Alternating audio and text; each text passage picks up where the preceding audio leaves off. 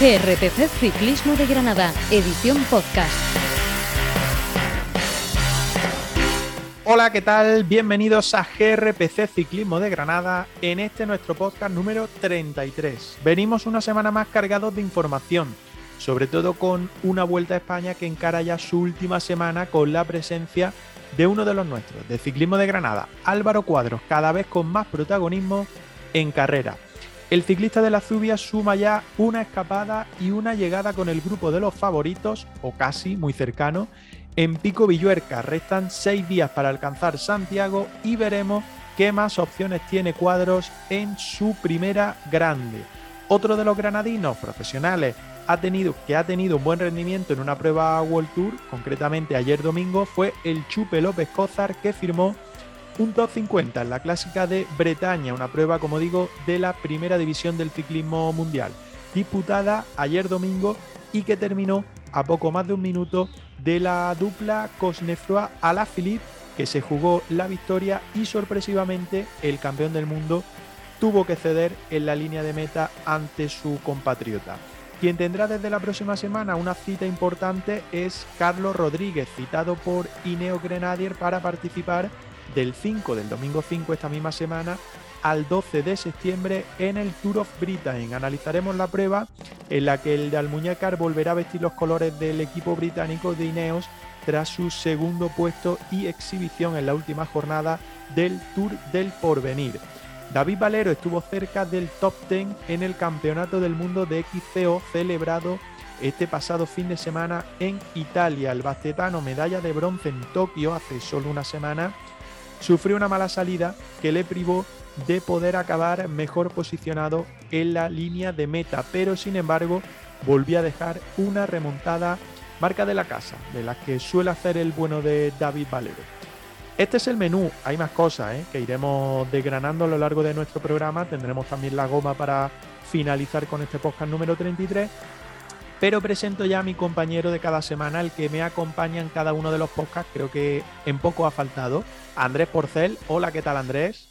¿Qué tal, Olivencia? Muy buenas. Eh, intensa esta aproximación final de la temporada. Lo has eh, mencionado con detalle en esta presentación, en esta intro del podcast con Álvaro Cuadros, que efectivamente al final sí protagonizó una de las fugas de Andalucía, la de la última etapa en nuestra comunidad autónoma, ya camino de, Extremadura, además de, ese papel en Pico Villuercas del que hablabas, y carreras, competiciones en otros puntos de la geografía, más allá de la Vuelta Ciclista a España, ese magnífico papel del chupe de López Cózar, del ciclista de Loja, en una clásica muy complicada como es la de Bretaña, el GP Ploay, y más allá de eso también la mountain bike, el papel de Carlos Rodríguez ahora más allá del Tour del Avenir y todo eso, por supuesto, lo vamos a ir analizando y viendo con detalle en los próximos minutos.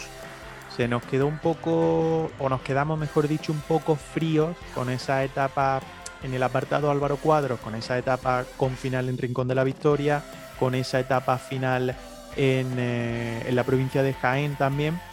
Pero sin embargo, bueno, hay que decir que muy luchadas todas esas jornadas, porque recuerdo, por ejemplo, lo, analizaremos en el bloque de información a continuación, pero recuerdo una jornada rapidísima que iban con mucho adelanto, esa jornada que, que pasó por la provincia de Granada, pero sin embargo sí que ha tenido protagonismo en dos jornadas y en dos buenas jornadas y lo que está por venir, porque ya no lo avisó la pasada semana, lo que está por venir en esta última que seguramente también tendrá movimiento o lo intentará.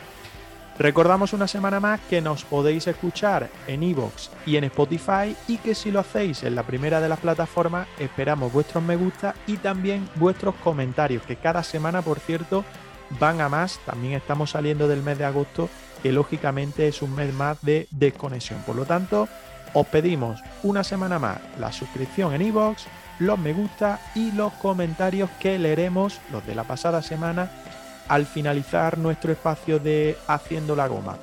En ese espacio también repasaremos lo que está ocurriendo con nuestro tropelcho de Tropela, en el que estamos participando casi todos los que hacemos GRPC Ciclismo de Granada, a ver cómo va la cosa, que hay un premio en juego, ya lo sabéis. Y Andrés, creo que nos vas a dar una pequeñita pincelada sobre eso de la clásica de Granada. Exacto, vamos a dar algunos detalles más de en qué va a consistir la participación eh, de qué se va a tratar exactamente esta especie de, juego, podemos llamarlo así, que vamos a poner en marcha con la clásica de Granada, ya lo dijimos, ¿no? Se trata de diseñar eso, una clásica para la provincia, pero en la goma eh, vamos a contar eh, más cosas, más, más detalles acerca de esta clásica de Granada que queremos poner en marcha. Yo solo pido una cosa, que el desnivel no se vaya no sé, muy por encima de algo lógico, ¿eh? porque creo que Fernando está trazando ya mil y una rutas por allí, por el norte de la provincia, por su zona. bueno, a ver si nos cuenta algo más, pero habrá que poner unas bases ¿eh? para, para intentar juntar también a la gente. Bueno, ya hablaremos, ya hablaremos de, de ello. Que todo lo tenemos ya preparado, que en tan solo unos segundos vamos a comenzar con nuestro clásico bloque de información y así que al lío.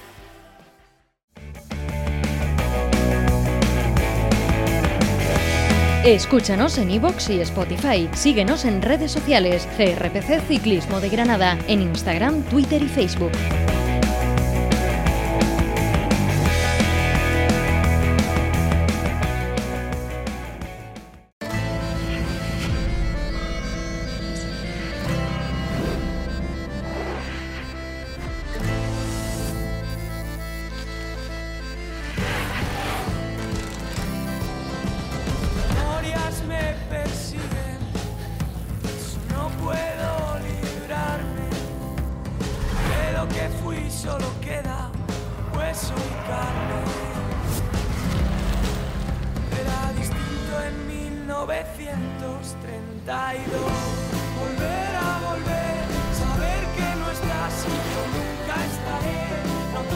Comenzamos ya nuestro podcast número 33 que tenemos mucho, mucho por repasar porque la verdad es que ha sido una semana muy productiva para el ciclismo de Granada y lo que está por venir, como ya veremos, de cara a las previas, a esas previas de la próxima semana. Comenzamos con la Vuelta Ciclista a España en un primer tramo que vamos a tratar de manera más general, no tan granadino, aunque lo metamos siempre en nuestro repaso a cómo le ha ido los granadinos, pero recordemos que tenemos ahí a Álvaro Cuadro, que ha tenido protagonismo, lo destacaremos un poquito más adelante, pero repasando, como hacemos cada semana, cómo ha ido la última semana en cuanto a los ganadores y a esa clasificación general hoy, el lunes, día 30 de agosto, eh, día que estamos grabando, momento en el que estamos grabando, y que la carrera pues tiene descanso en Santander a punto ya de comenzar esa tercera y última semana. Nos quedamos la pasada semana eh, a lunes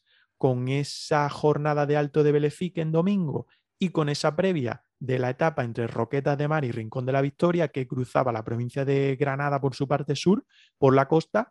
Pues bien, esa etapa 10 con final en Rincón de la Victoria se la llevó Michael Storer.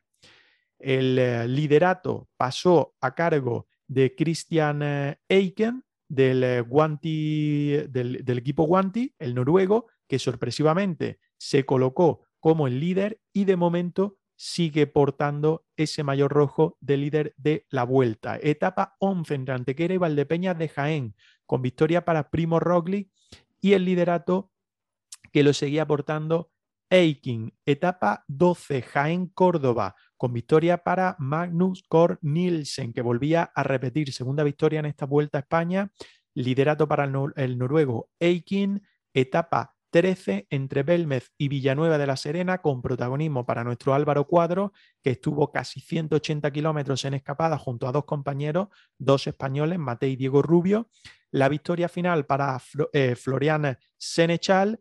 Eikin seguía aportando el mayor rojo. La etapa del sábado, Don Benito Pico Villuercas, con ese protagonismo también, entre comillas, de Álvaro Cuadro, con la victoria para Román Bardet liderato para Eiking y la jornada de ayer entre Naval Moral de la Mata y El Barraco entre Extremadura y Castilla y León Ávila con victoria para Rafael Maica y el liderato para un Christian Eiken Andrés que de momento yo lo nombraría como la gran sorpresa, sobre todo por haber sobrevivido a este fin de semana.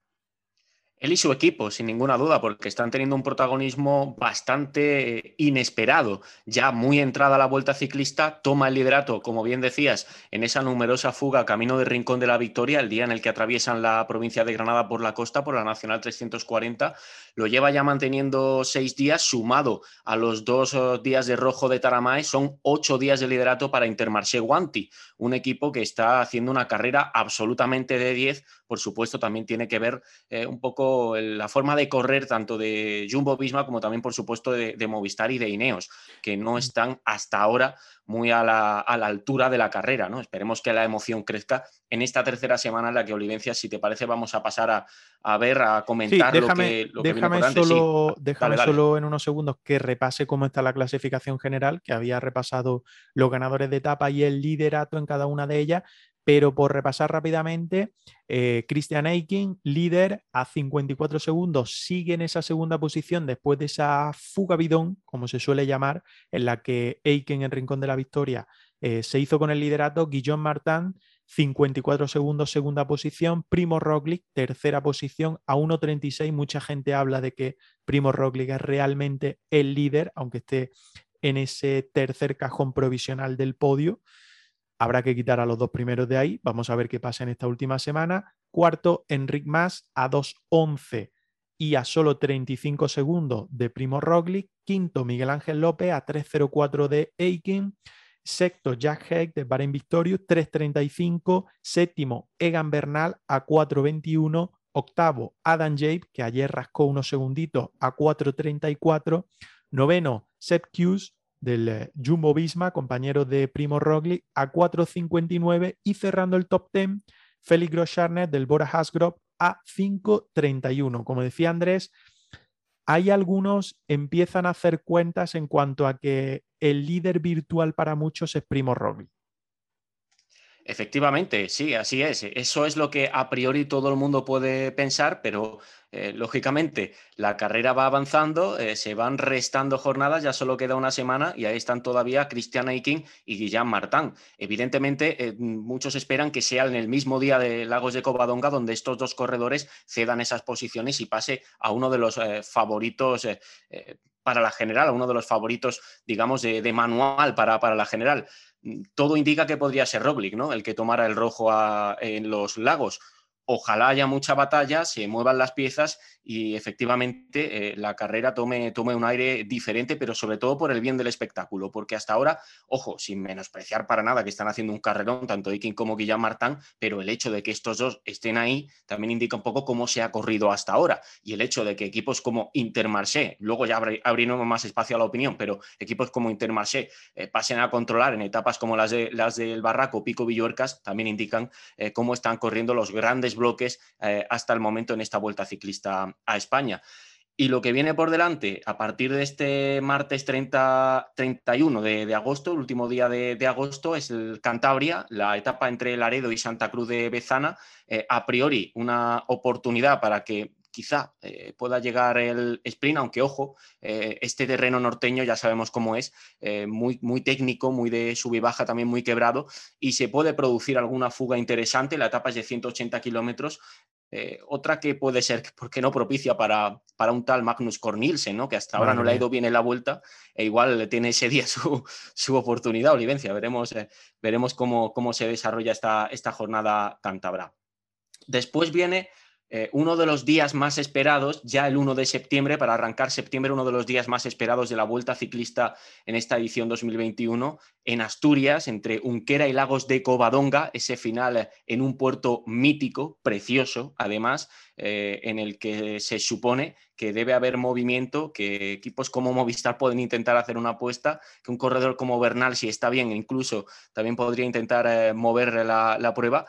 Eh, y que por supuesto eh, también todos los focos van a estar situados en Roglic, que ese día puede ser uno de los días en los que a priori se le puede hacer daño, aunque veremos, porque si está como, eh, bueno, si está en su, en su línea de forma, es capaz hasta de, salir ganando, ganando tiempo de la, de la, subida a Lagos de, de, Covadonga, que por cierto no va a estar aislada, porque se suben antes tres puertos se pasa por Ortiguenu, después la Collada y bueno, la collada que se sube dos veces, eh, la collada Yomena se sube dos veces antes de, afrontar ya ese valle en Cangas de Onís, esa aproximación histórica a Lagos de, Covadonga desde Cangas de Onís y empezar a subir hacia uno de los, eh, sin duda, puertos más bonitos también en lo paisajístico que hay en España. Son 12,5 kilómetros al 7% de media. Creo que, creo que en sus dos victorias, en las dos últimas victorias, es decir, los dos últimos años, em, todas las llegadas en alto que quedan, que son Lago de, Covadonga y el Gamoniteiro, esta segunda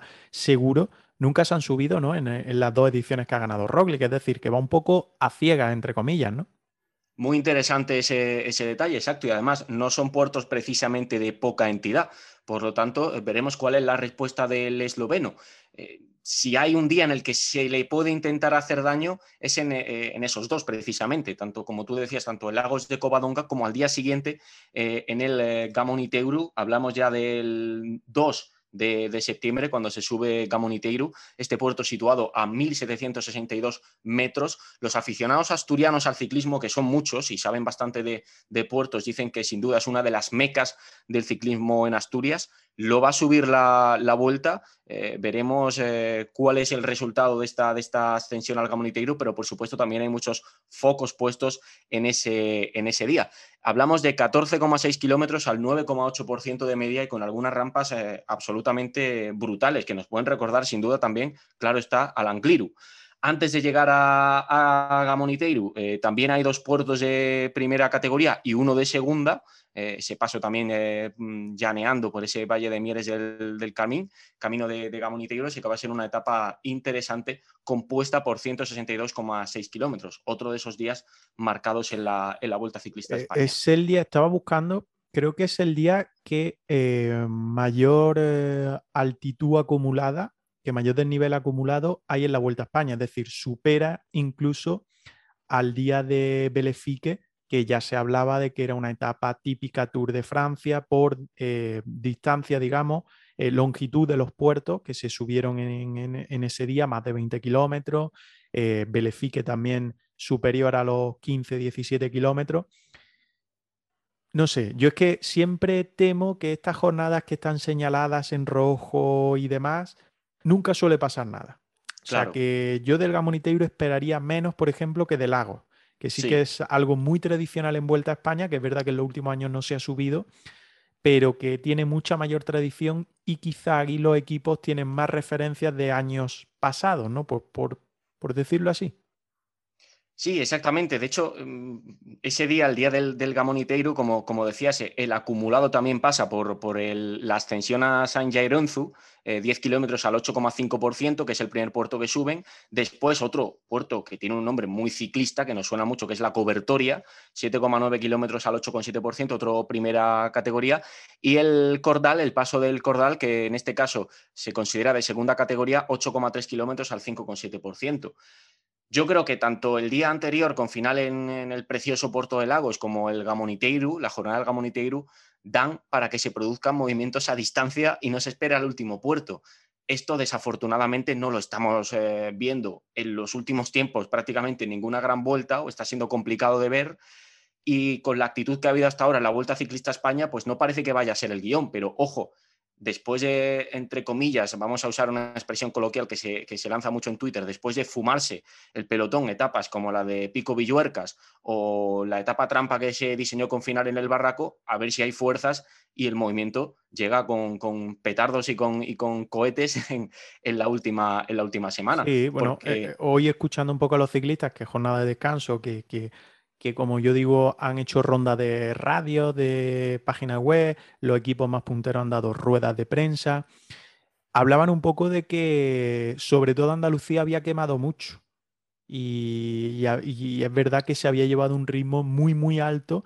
En la etapa de ayer, que, que yo tuve la oportunidad casi de verla íntegra, que la emitieron íntegra, y pude seguirla desde el principio, es verdad que el inicio fue tremendo. O sea, una media superior a los 50 kilómetros por hora, cuando tenían prácticamente de salida algún puerto de entidad. Entonces, creo que es verdad que muchas veces el ciclismo, imagino que por lo largas que se hacen las etapas, la gente se queda con lo último, con la última hora o incluso menos, y no se dan cuenta de que los ciclistas llevan 2, 3, 4, 5 y hasta 6 horas encima de la bicicleta soportando eh, latigazos, soportando aumentos de velocidad, eh, soportando muchas cosas, aparte de viento, aparte de eh, incidentes, aparte de averías, aparte de propias enfermedades, que muchas veces es, bueno, muchas veces no, lógicamente eso no se ve en imagen.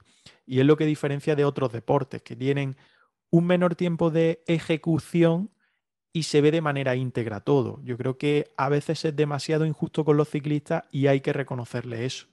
Eh, ayer, por ejemplo, la etapa fue muy dura de salida hasta que se logró hacer esa escapada buena con la que se relajó la cosa atrás. Y en parte es entendible que muchas veces los ciclistas levanten el pie cuando la carrera está más o menos orientada. No es defender a nadie, pero también es verdad que hay que decirlo. Yo estoy de acuerdo con lo que dices, ¿eh? porque sí que es cierto que, nosotros no nos subimos a la bici, los que nos dedicamos un poco a, comentar, a ver las eh, carreras y luego comentarlas, y esa es la enorme diferencia. Claro, si, estuviéramos montados ahí eh, con, las salidas que hubo, por ejemplo, el día también entre, entre Roquetas y Rincón de la Victoria, que hubo una salida absolutamente demoledora en cuanto a velocidad, en la jornada con, final en el barraco que, que, comentabas, evidentemente eso produce un desgaste y eso dificulta que haya, que haya movimiento. Yo a lo que me refiero sobre todo, eh, bueno, he, tirado de la expresión esta de, Twitter, que podemos compartir más o menos, ¿no? Si, si, eso es así, si no es así, pero a lo que me refiero sobre todo es a que estoy echando en falta eh, un poquito más de ambición a la hora de intentar batir al poderoso líder virtual, digamos, si es que es verdad que terminan cediendo Aikin y, y Guillaume Martin, que todo el mundo lo espera, que es Primo Roglic.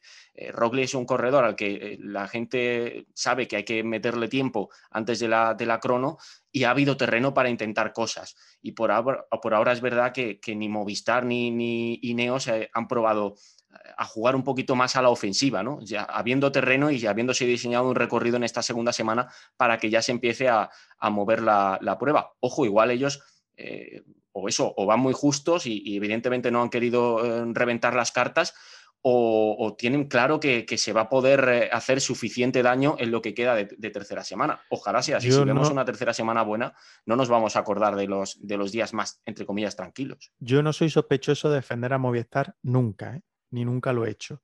Y creo que está patente en todos los podcasts que, ya hemos hecho, que este es el número 33. Vuelvo a meter la, la cuña y a recordarlo.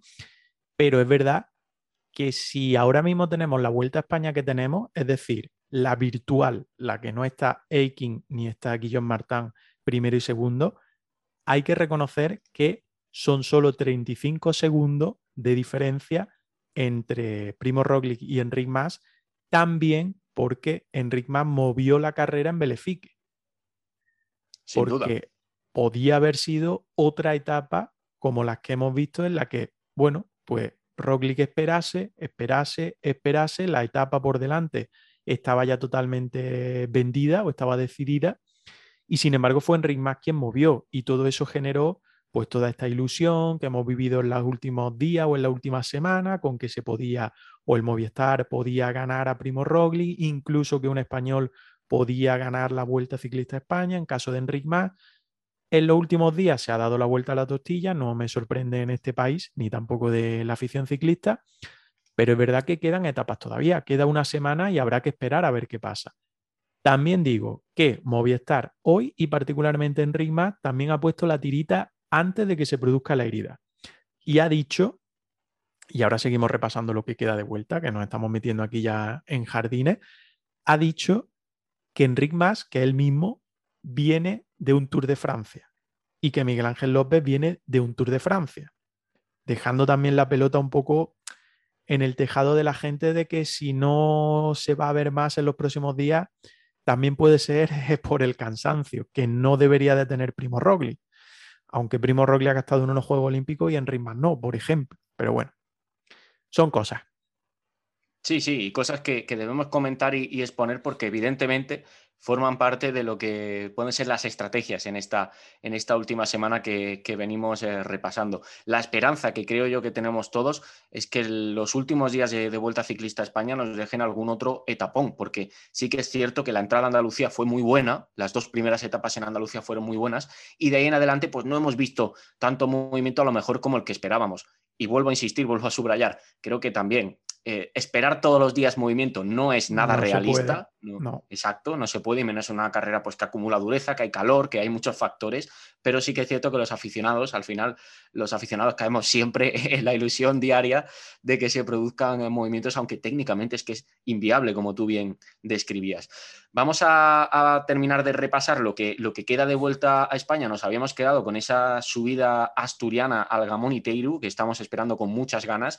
Después ya nos vamos a Galicia, con final en Monforte de Lemos el 3 de septiembre. Eh, una etapa con, muy típico del, paisaje gallego, ¿no? con, con desnivel, con carreteras eh, trampa, juguetonas, donde también se puede montar alguna escapada o algún sprint con gente fuerte, eh, tipo, pues no sé si, si, Trentin podría estar por ahí, el propio eh, Senechal es un corredor que ya ganó y que puede tener características para un final de, este, de este, tipo, Stibar, a ver qué, nos ofrece ese, ese, cierre en, en Monforte de, de Lemos, una, una localidad, por cierto, muy ferroviaria.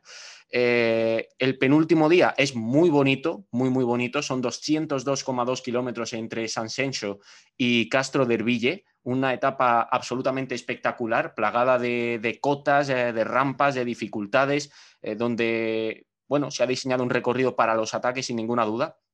Y hay además cinco puertos, uno de tercera, tres de segunda, entre ellos el último, la subida final a Castro de, de Herville, y tenemos eh, también un puerto de primera categoría, el alto de eh, Mogas, 9,7 kilómetros al 6,1%.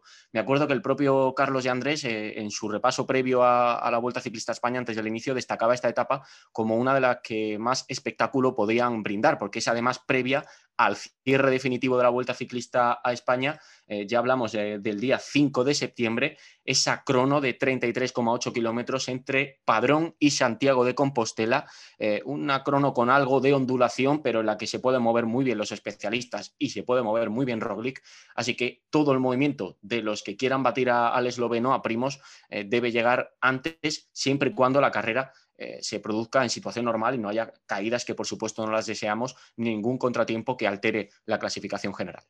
Aunque hemos abierto un poco antes el melón de la cuenta, porque habíamos quedado entre André y yo, que repasaríamos lo que queda por venir y después abriríamos un poco más de temas que había ahí pendientes, había abierto, hoy que es día de descanso en la Vuelta a España, hemos ido comentando sobre la marcha, pero a mí me gustaría abrir un último, antes de pasar y repasar lo que han tenido los granadinos en esta última semana de competición.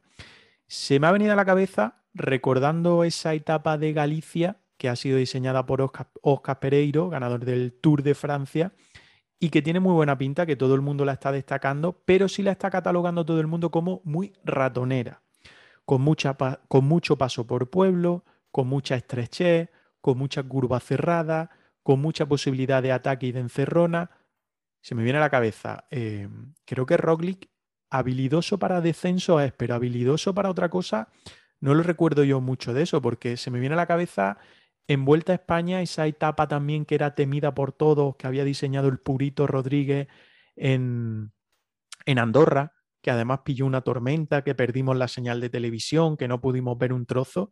Creo que ahí creo recordar que, que cayó en más de una ocasión, ¿no? Sí, sí, sí, y es verdad que, oye, es un buen ejemplo de lo que quizá pueda pasar ese penúltimo día, ¿no? ¿Por qué no intentar buscarle también las, eh, las, cosquillas así? Además, en otras ocasiones, es verdad que en etapas de estas características se le han visto las costuras tanto a Roglic como a su equipo, al Jumbo Visma, que se ha descolocado un poco y, los rivales han podido aprovechar para, eh, para ganar posiciones, para situar bloque eh, y hacer daño veremos ¿no? también en qué situación llega la, la, carrera a la penúltima jornada, pero está claro que por recorrido no va a ser, recorrido no va, no va a faltar. Galicia también tiene eso, ¿no? Ese tipo de, carreteras que, tantísimo juego dan para la práctica del ciclismo y por eso también es una tierra eh, tan interesante para, el recorrido de la Vuelta a España. Bueno, pues lo que ha dicho hoy Movistar, lo que ha dicho Enrique Mas y Miguel Ángel López en esa rueda de prensa eh, que han ofrecido este mediodía, esta mañana, eh, a lunes hoy, como digo, que están descansando en Santander y previa a la última semana, es que eh, las cuentas que hace Movistar, que no ha dicho mucho más, eh, es sobre, o Miguel Ángel López, Superman, es sobre sacarle a Roglic dos minutos. Por tanto, si Roglic ahora mismo le lleva 35 segundos a Enric más, son cerca de tres minutos lo que debe de buscar ganar, sea el lago de Covadonga, en Gamoniteiru o en esta última etapa de Galicia que estamos diciendo y que puede ser también una buena oportunidad. Siempre que sea Enric más y que Enric más esté en buena forma, posición o que se le den bien las etapas. Si no, Miguel Ángel López, creo recordar que es casi un minuto, no más de un minuto, ¿no? Lo que lleva por detrás. Estamos hablando de 2.11, 3.04, menos de un minuto. O sea, un minutito más que sería irte prácticamente hasta los cuatro minutos lo que habría que meterle a Primo Roglic en esa etapa. No sé, yo lo veo, lo sigo viendo demasiado. ¿Eh? Lo sigo viendo, lo sigo viendo demasiado, sobre todo por la última crono. Pero nunca se sabe. No sé si quieres darle ¿por qué no, Livencia? No, sí, respecto a esto que comentabas, que es muy interesante, eh, esto también parece un, bueno, más una ilusión a lo mejor que una realidad, también por el propio control que puede, que puede colocar eh, Jumbo si, si, tiene buenas fuerzas ese día, pero ¿por qué no un, movimiento de Miguel Ángel López el día del final en, Lagos de Covadonga, en el puerto previo a, Cangas de Onís, eh, a esa aproximación ya definitiva a Lagos, porque no un movimiento a distancia, ¿no? que sí pueda descolocar un poco los, los planes, eh, aunque muchos pueden pensar que sí, que es, que es dejar neutralizada una de tus piezas, porque igual te mueves desde ahí, luego todo sale mal y te quedas fuera del intento del podio, pero a lo mejor es la, oportunidad para, descolocar a Jumbo y, que Enrique Más pueda rematar la, la faena. Claro, esto sería el sueño estratégico perfecto para Movistar. Eh, no sabemos si ellos tienen esa idea, ellos sabrán mejor lo que hacer, claro, pero, pero sí que sería interesante jugar la carta de, Miguel Ángel López de otra forma. Bueno, también hay que recordar que Movistar tiene dos, tres, dos ciclistas menos, ¿no? Sí, que eso también es importante. Está con seis ciclistas. Además, vimos como el otro día intentaba tensar la carrera en, Pico Villuerca em, con Rojas y con Oliveira y duraba un poquito. La verdad es que no duraron más de 2 kilómetros, 3 kilómetros, 4 kilómetros, no duraron mucho más. Y es que hay que reconocer también que Movistar está un poco tocado por esas dos bajas que ha sufrido y Oliveira que también sufrió una grave caída en la última jornada y aunque está en carrera y parece que está en buenas condiciones, esa caída imagino que también le, le irá lastrando. El Jumbo, por ejemplo, tiene a todos, tiene a los ocho. Por lo tanto, aunque estén en peor forma, pero siempre ver a más amarillos que azules ahí en el pelotón resalta más, ¿no? Aparte también el color, creo. Sin duda, sin duda, sin duda. Eso, eh, eso también es fundamental. Eh, cómo llegue tu equipo, con cuántas fuerzas y con cuántas eh, piezas, con cuántos elementos en los días más duros de la, de la carrera, eso, eso va a marcar también un poco qué tipo de movimientos podamos ver en lo que queda por delante. Bueno, pues si quieres vamos a ir avanzando. Decía lo de Álvaro Cuadros, lo vamos a dejar para un poquito más adelante. Vamos, que va a ser la noticia de la semana, que siempre nos trae HSN, pero antes vamos a repasar eh, qué ha sido de otro ciclista granadino que ha estado este fin de semana, nada, hace 24 horas, un poquito más de 24 horas, en una prueba también importante en Francia. Sí, señor, hablamos de la clásica de Bretaña donde ha estado el Chupe López Cózar, el ciclista de Loja. Su equipo, Burgos BH, recibió invitación para esta prueba de nivel World Tour, del máximo nivel del ciclismo, una clásica además eh, histórica, con un recorrido bastante complicado. Ya nos hablaba, me acuerdo que nos hablaba Ropero de su experiencia en el Tour de Limousin y de cómo son las carreteras francesas, pues esta clásica eh, resume también bastante bien eso, ¿no? Esas encerronas que se encuentran los corredores en las, en las carreteritas más rurales de, Francia. 251 kilómetros. Justo lo que iba Exacto. a decir. Sí, sí, mucha dureza acumulada, un recorrido muy de clásica, con distancia de clásica pura del World Tour. Y ahí tuvimos eh, nada más y nada menos que a López Cózar en el puesto 45 muy buen puesto, teniendo en cuenta además que entró a 1.09 del tridente Honoré a la Félix Cosnefroy, en el que sorprendentemente fue el ciclista de AG2R Citroën el que se llevó por delante a los dos de Koenig y acabó ganando la, carrera. Por cierto, la carrera de López Cózar podía haber sido mejor todavía si no se hubiera visto ahí implicado en un enganchón, una caída que hubo, que hubo los últimos eh, tres kilómetros. Evidentemente pudo, pudo continuar sin, sin problema, pero eso también lastró un poquito sus posibilidades de entrar eh, más arriba. Eh, corrió con inteligencia. Lo, que pudimos ver en la retransmisión fue que estuvo siempre muy bien eh, resguardado en el, en el, grupo, en el pelotón principal de, esta clásica de Bretaña, que evidentemente fue perdiendo unidades conforme, conforme aumentaba el kilometraje, conforme se iban enfrentando a esa, a esa distancia. Y López Cózar hizo sin duda una carrera muy buena quizá ligado a lo que tú estás diciendo, ese enganchón que sufrió o posible caída que sufrió en los últimos kilómetros, entró en solitario a 1.09. El grupo anterior, un grupo de unas 10 unidades o 12 unidades aproximadamente, entró a 53 segundos. Por lo tanto, imagino que es relacionado con, con, eso que tú estás diciendo. Rápido repaso a qué fue esa clásica de Bretaña en Blois, con inicio y final en la localidad francesa, con la victoria al sprint de Benoit Cosnefroy, pero al sprint solo contra Julian Alaphilippe, el eh, campeón del mundo que vio como su compatriota del AG2R Citroën Team pues eh, le levantaba la victoria en la línea de meta, pese a que eh, Honoré, también del de Quick Step, pues se quedaba a tres segundos de esa dupla de franceses por lo tanto, Andrés, podemos decir, esto te gusta a ti mucho, lo de que Cosnefroy del AG2R le levantó por completo la victoria a dos de Keuning. Por lo tanto, sorprendente. Sí, señor, recordando un poco a Ian Stannard, ¿no? Cuando se cargó a tres eh, Quick Step allá, no sé si fue por el año 2015 eh, o por aquella época cuando, cuando se produjo esa sorprendente imagen también. Eh, vamos a, pasar a, comentar alguna prueba más Sí que es verdad que sin granadinos en este caso, pero interesante, que hemos podido ver durante la semana, la Druiven Coers Overix, donde Renko Ebenepul venció con otra actuación muy destacada, eh, además doblete, en este caso sí, el resultado fue bueno para The Keuning Quick Step porque Mikkel Frolich Honoré, el ciclista danés, entró segundo a 40 segundos de Renko Ebenepul de su compañero, tercero completó el podio otro ciclista muy de clásicas, el belga Aime de Gent, ciclista corredor del Intermarché Guanti Gobert. La semana que también ha estado marcada por el Tour de Alemania, prueba 2 Pro, que ha tenido cuatro jornadas. Eh, repasamos rápidamente quién se ha llevado la victoria, porque han sido ciclistas eh, del World Tour.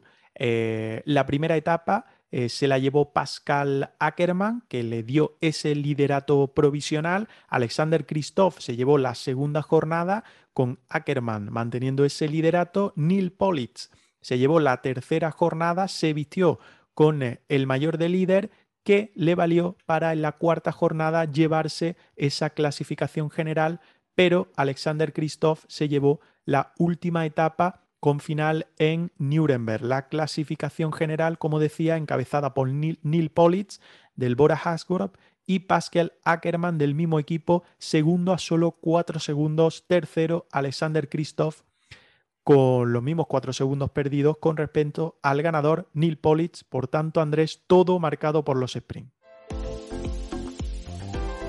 Mejora tus entrenamientos y recuperación ciclista con HSN, Evotonic, Evogumi, Evocarbs, Evo Recovery, amilopectina, creatina, proteína de suero de leche y mucho más. Accede a la tienda online con GRPC Ciclismo de Granada desde el enlace que encontrarás en nuestra bio de Instagram. Con él disfrutarás de los mejores descuentos de hasta el 42% y nos ayudarás con un pequeño porcentaje de tu compra. GRPC Ciclismo de Granada te ayuda a dar lo máximo encima de la bici de la mano de HSN.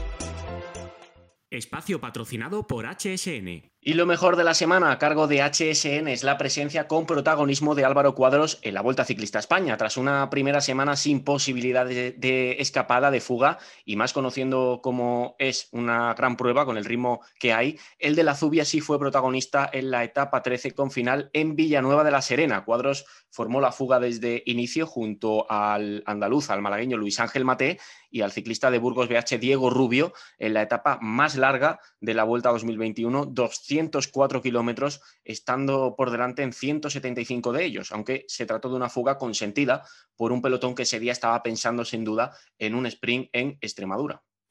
Un día más tarde, la exigente jornada de Pico Villuerca que todo el mundo hablaba con ese casi, casi doble ascenso a ese puerto extremeño, pues Álvaro Cuadro estuvo en el grupo de los favoritos y a falta apenas de 3 kilómetros salió en un corte con varios eh, guantes y guanti, perdón, el equipo del líder y también de Giulio Ciccone, que estamos viendo como el ciclista italiano del Trek está siendo bastante combativo en esta vuelta. Eh, bueno, pues eh, Cuadro una vez más dejó bastante claro que ha ido de menos a más en la Vuelta a España y que parece que está carburando, esperemos, como decíamos al inicio del programa, pues que la última semana nos deje todavía más muestras de lo que, de lo que es capaz, sobre todo porque Andrés debe de ganarse también ese contrato para la temporada 2022. Vamos a repasar rápidamente cómo le ha ido desde el pasado martes con ese final en Rincón de la Victoria al bueno de Álvaro Cuadro en cuanto a su clasificación. En la meta de Rincón de la Victoria del martes entró en la posición 125 a 21 41 de el ganador de la jornada. Un día más tarde en Valdepeñas de Jaén, jornada también muy dura en la que, bueno, pues estuvo intentando tener protagonismo todo el caja rural.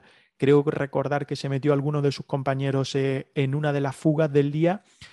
Entró en meta en la posición 77 a 908 de el ganador, mientras que un día más tarde, con llegada a Córdoba, en una jornada muy muy calurosa, el ciclista granadino pues entró prácticamente eh, en las últimas posiciones, puesto 150 para Álvaro Cuadro eh, a 16-10 de el ganador en ese sprint final que tuvo lugar en la capital cordobesa. El día de su escapada con final en eh, Villanueva de la Serena, el ciclista de la Zubia entró en meta finalmente en puesto 164 a 3.43 de el ganador ya en tierras extremeñas, mientras que en la jornada de Pico Villuercas, eh, donde se le vio muy activo buscando ese movimiento, aunque es verdad que fue en el grupo de los favoritos cuando la etapa estaba ya totalmente decidida, entró en la posición 38 a 12.05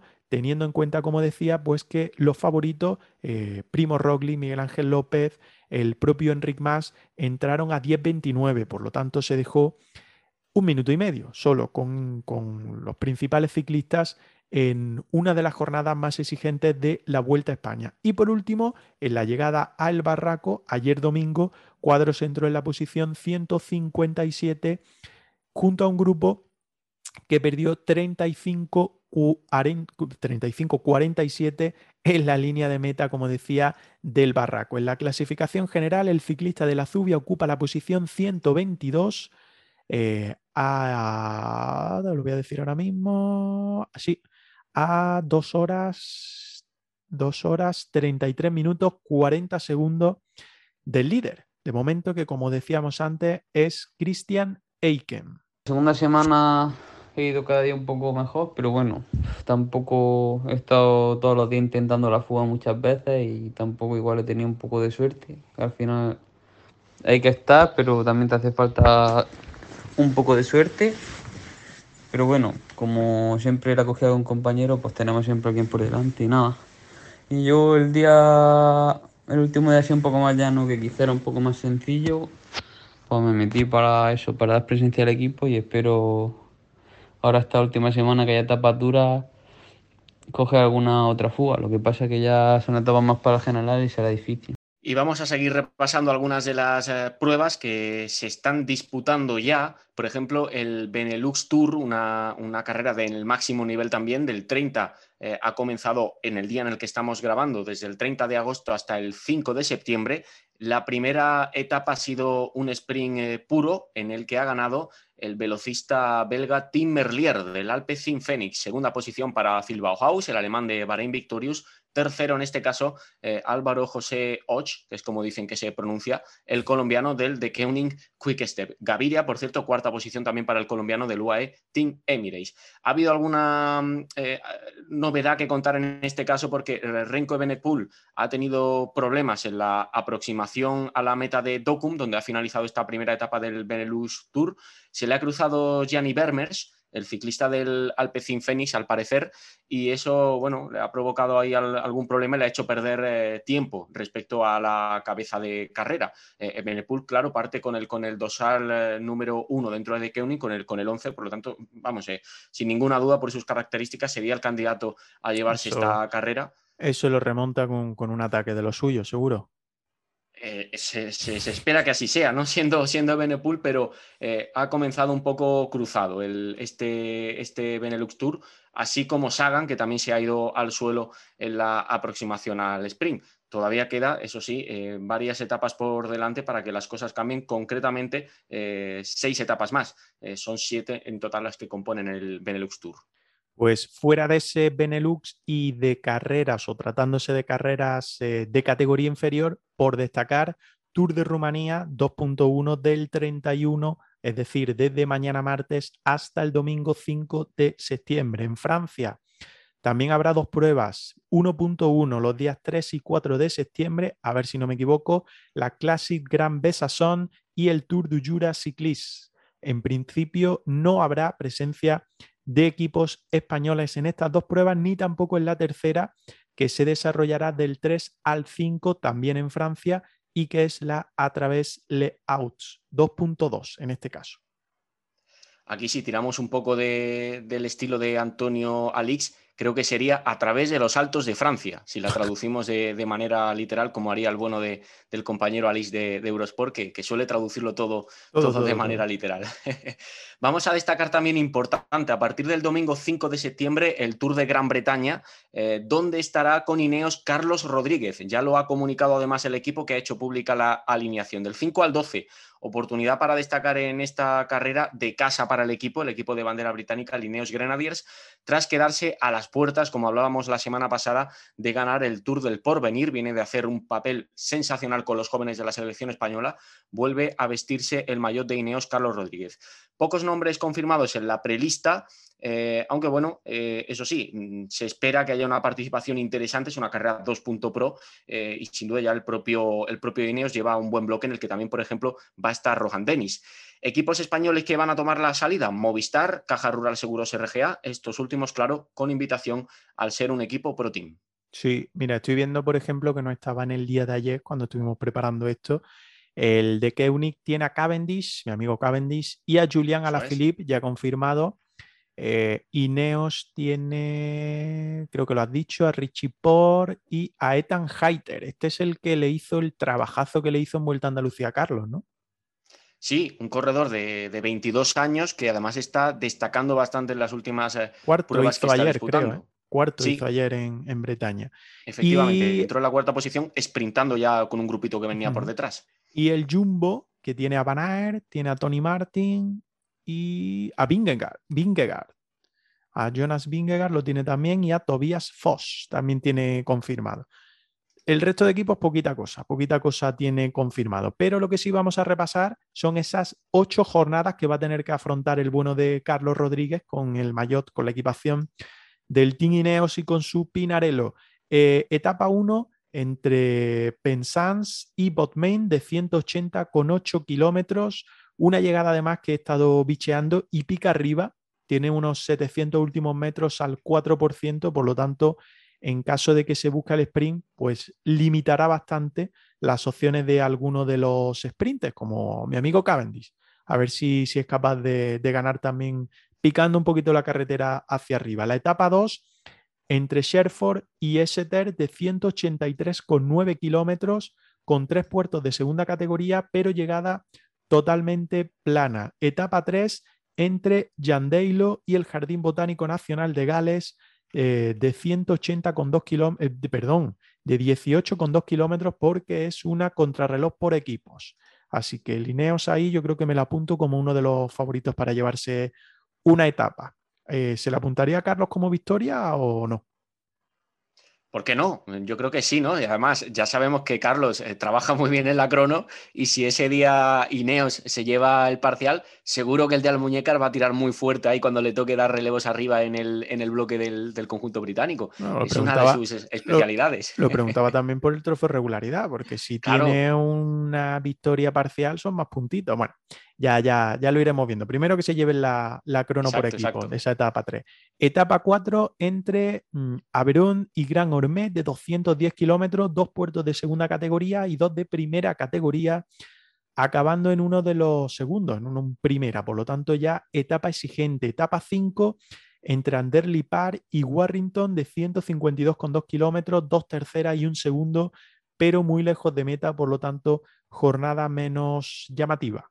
Etapa 6 entre Carlis y, Gat de 198 kilómetros, em, un primera muy lejos de meta, pero al final de etapa, pues los últimos kilómetros hay varias llegadas arriba, no están calificadas como puerto, por lo tanto un sube-baja, un diente de sierra que puede hacer también daño en esa jornada. Etapa 7 entre Hagic y Edimburgo de 194,8 kilómetros, lo mismo, dientes de sierra con puertos de tercera y dos de segunda categoría. Y por último, la última etapa entre Stonehaven y Aberdeen de 173 kilómetros, jornada ya más tranquila para decidir y para dar carpetazo pues a lo que va a ser eh, ese Tour of Britain que será otra ronda importante para Carlos Rodríguez, otro ocho días de competición importante para el ciclista de Almuñeca.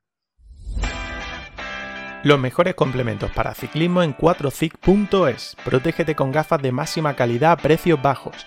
Elige entre sus modelos L4C y S4C en una gran cantidad de colores de montura y cristales, además de poder hacerte con sus opciones fotocromáticas. Caja compuesta por montura, estuche, hasta 6 lentes, clip óptico y guardagafas limpiador. Accede ahora a 4cic.es e introduce el código único Granada Procycling al cerrar tu compra, beneficiándote de un descuento único. 4cic y GRPC Ciclismo de Granada. Espacio patrocinado por 4cic. Y hablaba antes, preguntaba antes Andrés por esos posibles puntos si Carlos Rodríguez se lleva la crono por equipo de ese Tour of Britain, pero lo que ya sí tenemos que repartir son los puntos de la clasificación profesional en cuanto a la última semana, porque hemos tenido al Chupe López Cózar en esa clásica de Bretaña, donde ya hemos dicho que ha firmado una muy buena actuación a solo un minutito de la victoria y en ese puesto 45 que le ha hecho sumar 40 puntos. Al ser una prueba World Tour, 10 por participar, 10 por finalizar y 20 por esa posición entre los 50 mejores clasificados de la general. Eh, una general que a fecha de hoy, 30 de agosto, eh, sigue comandada por Carlos Rodríguez con 323 puntos, Alejandro Ropero 314 puntos, Álvaro Cuadros, que lo tenemos en Vuelta a España, con 270 puntos, habrá que sumarle los suyos cuando termine esa cita la próxima semana, el Chupe López Cózar, que sumando esos 40 puntitos de la Clásica de Bretaña, se sube, sube ya a los 193. Y por último, Gabriel Reguero con 145 puntos. Pues como decía y como digo cada semana, todo, todo muy apretado en este trofeo regularidad 4 ciclismo de Granada que nos va a tener hasta última hora. Andrés, nos va a tener lo mismo que los fichajes, que siempre damos un pequeño repasito a qué se ha hecho oficial en nuestra última parte de información. Así es, y vamos a ello porque se han producido confirmaciones eh, oficiales en este caso, ya anunciadas por los equipos. Eh, la más importante de los últimos días y que destacamos especialmente es la de John Averasturi, el velocista de Caja Rural Seguros RGA, que se marcha a un equipo World Tour, se marcha a Trek. Ojo, un movimiento muy bonito además, porque este corredor eh, de 32 años, ya muy experimentado, eh, es un ciclista muy especializado en, llegadas masivas, sobre todo aquellas que tienen un puntito de, dureza, un puntito de, rampa y en las que puede posicionarse especialmente bien. Hay más movimientos oficiales, el francés Hugo Hofstetter del Israel Startup Nation se va a Arkea Samsic, un equipo que también está haciendo bastantes incorporaciones porque la semana pasada confirmaban la llegada de Nicolás Edet. Todo esto es oficial, ya está cerrado y confirmado por los equipos no oficial y en el eh, capítulo de rumores, aunque en este caso vienen de fuentes que suelen dar muy buena información, como es la Flan Rouge, eh, hablamos de Astana. Dime, dime. El último atraco, adelante. Exactamente. Parece el título de una película, pero en este caso es eh, la posible llegada de Vincenzo Nibali a la que fue su casa, a la Astana, donde Vinocuro va a volver a tomar el mando de las decisiones deportivas. Veremos con qué tipo de contrato. Como bien adelanta Olivencia, seguramente no será un contrato delgado, será un contrato voluminoso. Eh, con Nibali podrían llegar también a Astana, el italiano también, en este caso eh, Elia Viviani, el velocista de Cofidis, otro que casi podemos decir que ha engañado a Cofidis porque se ha llevado una pasta y ha ganado en carreras de muy, muy segunda categoría. Y es que ya lo volvemos a decir fuera del Quick Step hace mucho frío. Y junto a estos dos, un tercer italiano, Gianni Moscon, eh, ciclista desafortunadamente más conocido por sus polémicas que por sus resultados, a pesar de atesorar unas piernas y un gas eh, tremendos, porque es un corredor muy potente que puede hacer mm, fantásticos papeles, sobre todo en clásicas, pero que no ha terminado de cuajar, eh, digámoslo casi de manera coloquial, por su mala cabeza. Bueno, pues hay mucho pendiente. Yo creo que ya se irá resolviendo la próxima semana cuando se dé carpetazo a la última grande a la Vuelta Ciclista España, porque, por ejemplo, en España tenemos a David de la Cruz, tenemos a los Izaguirre y tenemos incluso creo que hasta Alejandro Valverde sin contrato para la próxima temporada. Por lo tanto, o al menos confirmación de que vaya a continuar. Creo que contrato sí tenía dos años más o unos cuantos años más firmados, pero sin confirmación de que vaya a estar encima de la bicicleta. Que lo vamos a dejar aquí en cuanto a información y que vamos a echar ya el zoom a ver quién nos acompaña hoy en la goma. Creo que va a ser un poco más corta de tiempo y también de gente, así que tendremos que tirar de nuestra magnífica cabeza y darle un poquito más a la lengua, Andrés. Así que volvemos ahora mismo.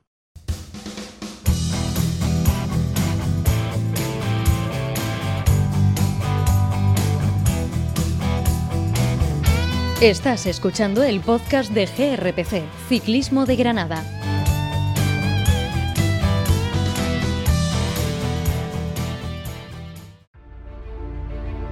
Siente el deporte con la marca que viste tu estilo, Kio Sportwear. Ropa para ciclismo personalizada. Elige un diseño Kio en su web o personaliza 100% tu nueva equipación de ciclismo. Calidad top a precios increíbles. Sé único encima de la bici con la ropa Kio Sportwear. Personalizaciones para grupos o equipos y también novedad en sponsorización para ciclistas federados. Contacta con Kio Sportwear y di que has escuchado esta promoción en GRPC Ciclismo de Granada. Espacio ofrecido por Kio Sportwear.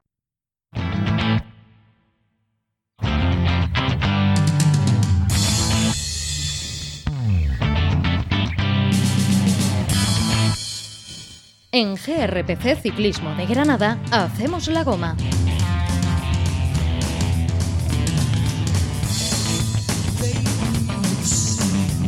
Iniciamos ya nuestra última parte del programa que como avisaba iba a ser un poquito más corta de lo que es habitual, que siempre se nos va algo largo, pero hoy quien les habla tiene que hacer frente a algunas obligaciones, así que la vamos a hacer un poquitín más corta y os tenéis que aguantar a quien me está esperando a que los presente, no a quien nos escucha, por supuesto, que no le voy a hacer eh, ese feo. Venga, voy saludando ya, empiezo por Andrés, que sigue con nosotros, que sigue conmigo aquí. Andrés, vamos a ver quién anda hoy para hacer la goma con nosotros un rato, ¿no? Eso es, ya estamos por aquí en marcha de nuevo tras la pequeña pausa y atentos para, para escuchar a las voces que hoy se quieran incorporar o que se puedan incorporar a nuestra goma.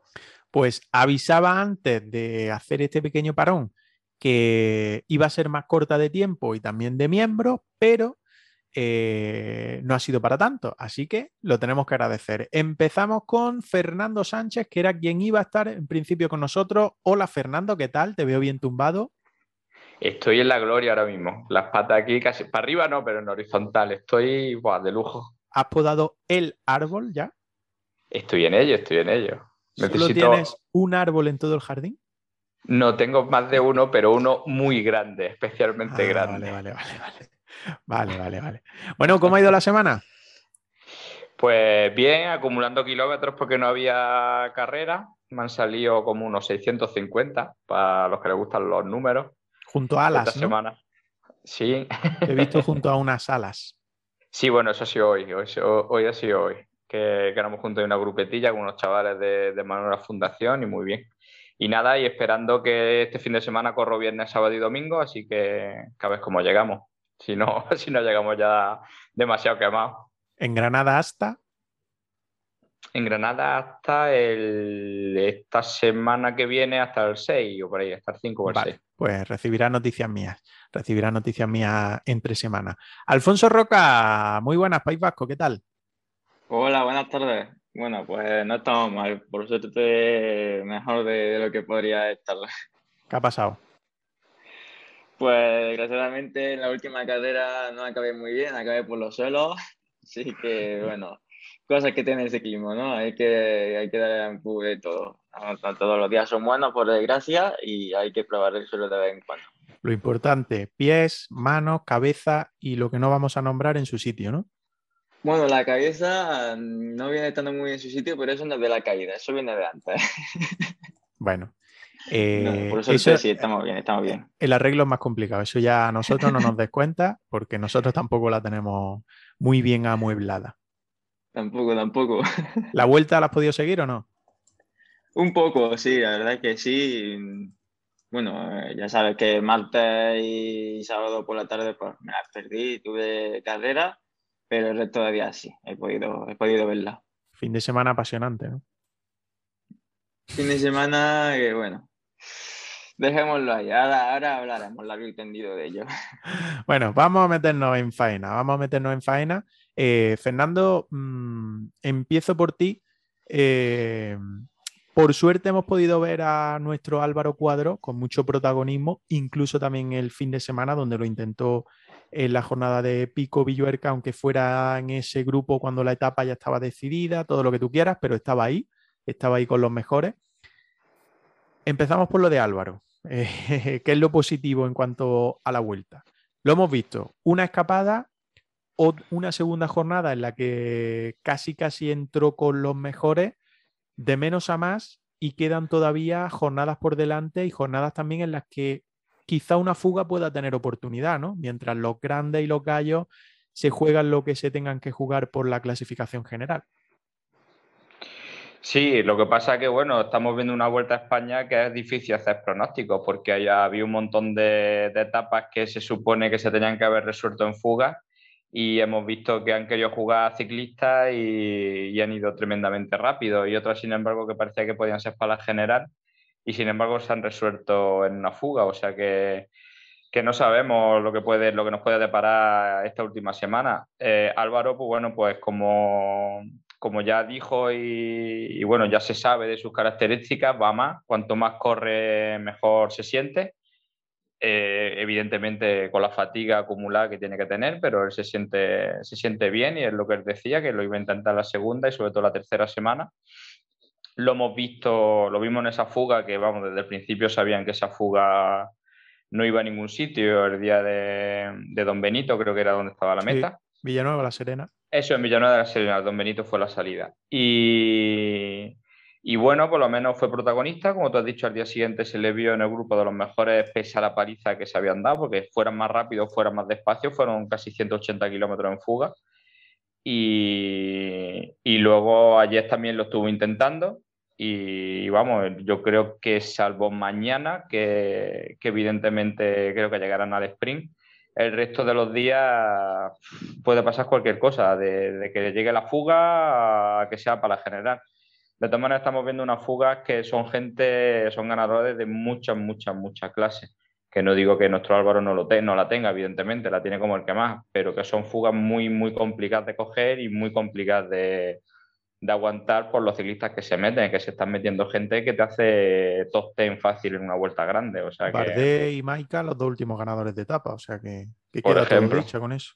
Por eso, por eso, a eso me refiero, que bueno, que, él lo está peleando, evidentemente lo está luchando todos los días, y yo tengo confianza de que se va, se va a ver, se va a ver bastante en estos, en esta semana que nos queda. Yo estoy convencido de, que lo vamos a ver por ahí, por ahí danzando, a ver si tiene un poquito de suerte y nos da una alegría. Eh, Roca, mañana llegada Bezana, eh, etapa teóricamente llana. Eh, ¿Crees que puede ser la última opción de esos equipos pro team por buscar la victoria de etapa? Porque visto lo visto, y lo estaba diciendo Fernando, eh, las etapas gordas que quedan hasta llegar a Santiago el próximo domingo eh, tienen pinta de que si llegan fugas, pueden ser fugas, pero con gente muy, muy importante. Por lo tanto, pregunto, con la falta de sprinter que hay ahora mismo, eh, que vimos también que eh, Jacobsen no estuvo muy acertado, no, sé si llegó a pinchar, si tuvo una avería, si no tenía fuerza en esa última llegada al sprint en Córdoba. Mañana podría ser una buena opción para una fuga de proteína española y buscar esa victoria española.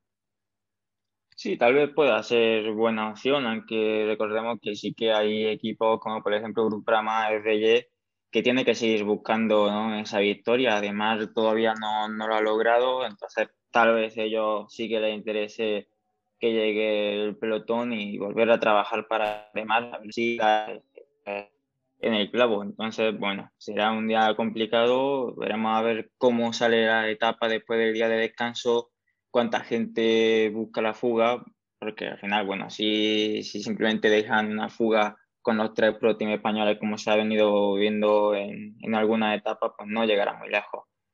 Habrá que ir viendo desde la salida y, ver cómo, cómo, se desarrolla la etapa, pero yo creo que las dos últimas etapas de, que quedan llanas tal vez sean para los sprinters por eso, porque a Grupama le interesa que, que llegue y que, y que Demar luche y consiga su, triunfo.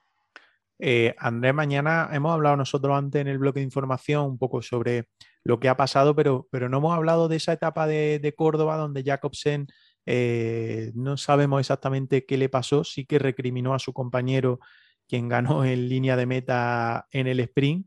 Em, ¿Mañana puede ser día para ese último sprint en Vuelta a España o, puede pasar algo distinto?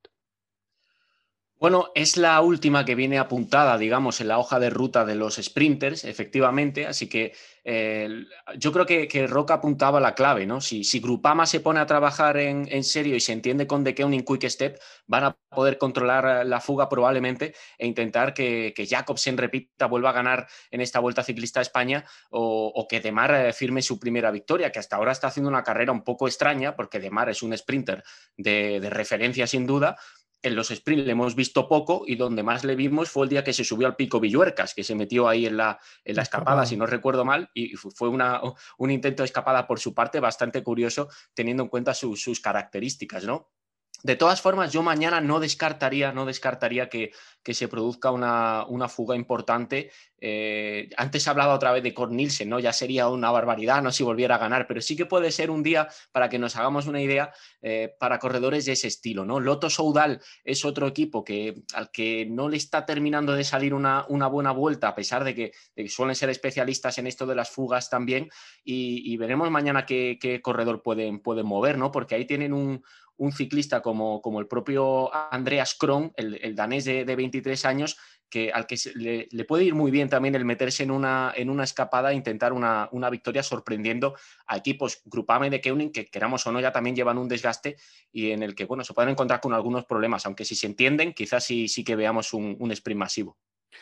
Oye, pasando ya un poco a lo que es la clasificación general, eh, Fernando, eh, tú realmente hay mucha gente que está hablando de esa clasificación real y virtual, que si en Ritma está eh, a 35 segundos o está a dos minutos del liderato. Es decir, ¿tú quitas a Aiking y a Martán o por lo que hemos visto este fin de semana le das algo de chance para las últimas seis etapas que quedan?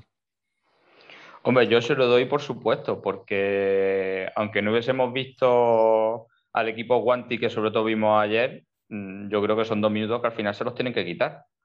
Que la teoría dice que se los van a quitar, la teoría dice que se los van a quitar, pero hay que quitárselos. Y la verdad que ayer el equipo Guanti respondió muy bien con su líder y creo que lo hicieron bastante bien. Así que yo soy de los que piensan que la clasificación es la que es y que, y que el señor Rogli también tendrá que remar lo suyo para quitarle, para quitarle esos dos minutos que tienen de ventaja. ¿Qué terreno tienen? Evidentemente, muchísimo. ¿Qué fuerza tiene Roglic para hacerlo? Por supuesto.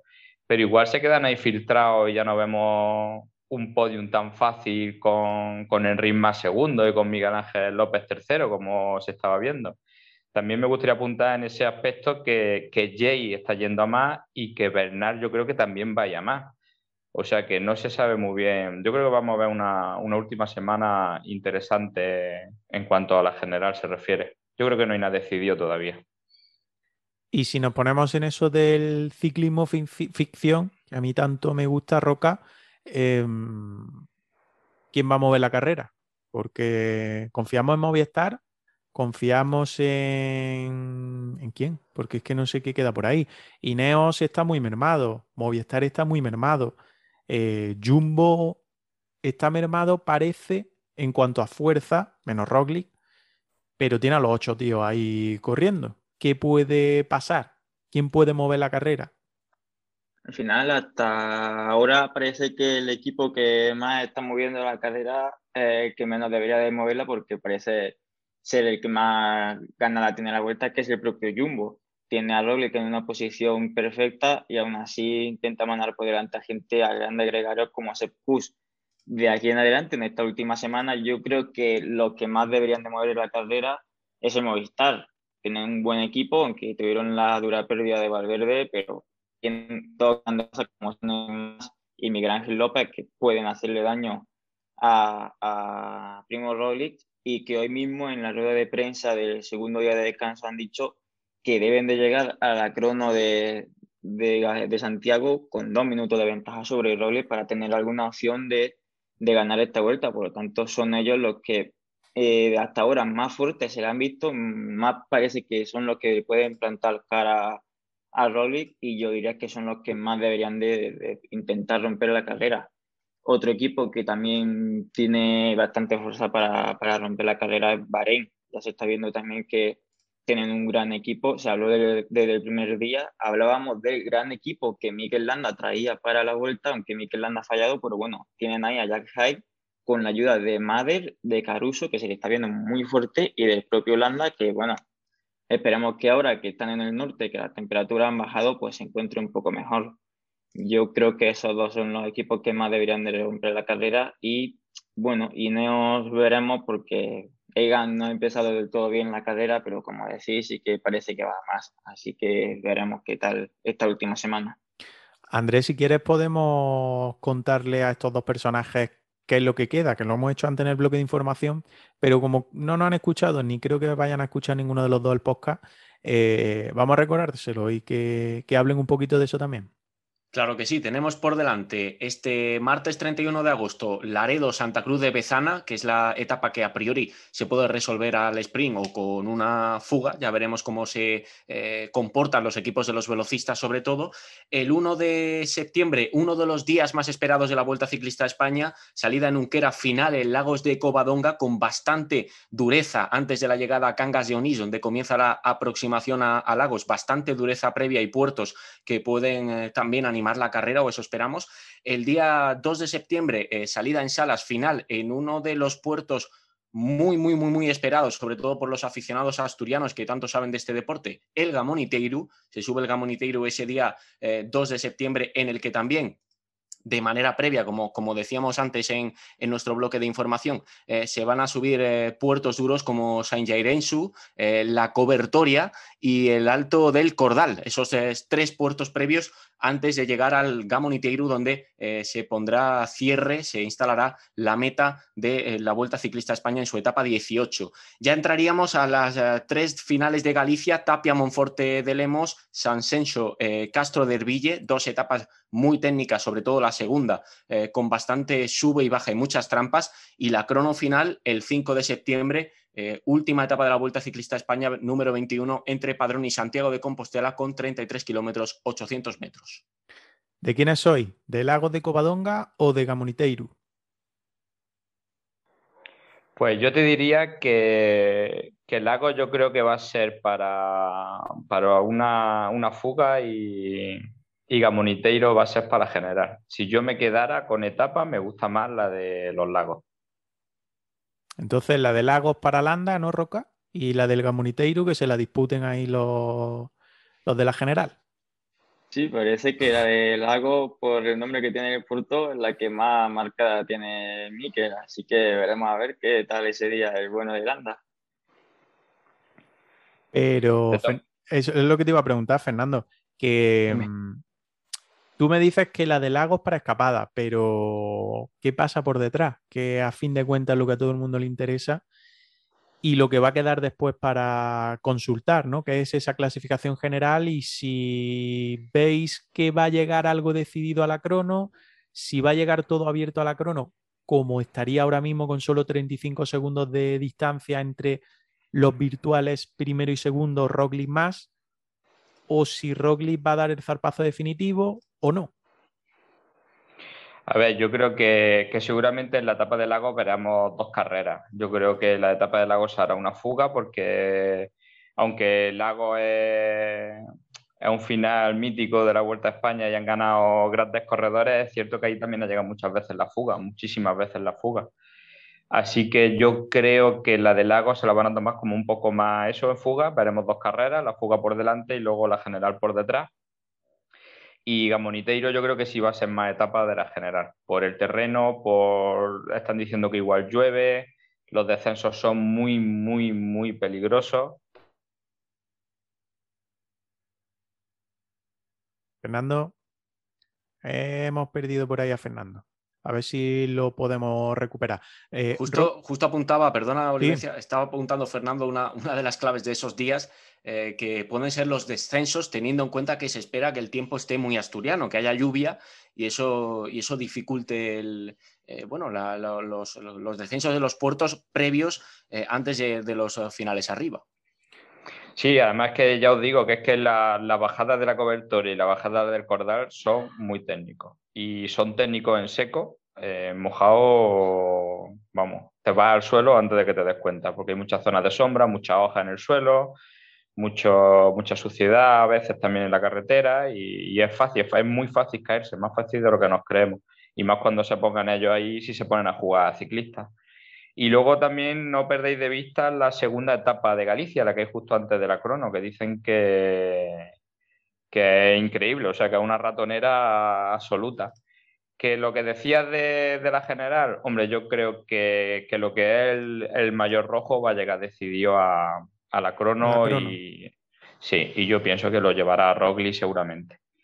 Pero bueno, quedan otros otros dos cajones más que a ver lo que a ver lo que ocurre, porque bueno, queda terreno para que pasen muchísimas cosas, la verdad. Eso sí es cierto. Yo estoy con Fernando y creo que la, carrera va a llegar a crono decidida, salvo desgracia, pinchazo, caída de Loli, que esperemos que no ocurra. Se está viendo muy fuerte, también muy bien arropado por los equipos y no veo a ningún otro equipo pudiendo, pudiendo destronar a Roglic. Así que yo creo que a una semana que queda de final de vuelta, la vuelta va a ser para Roglic.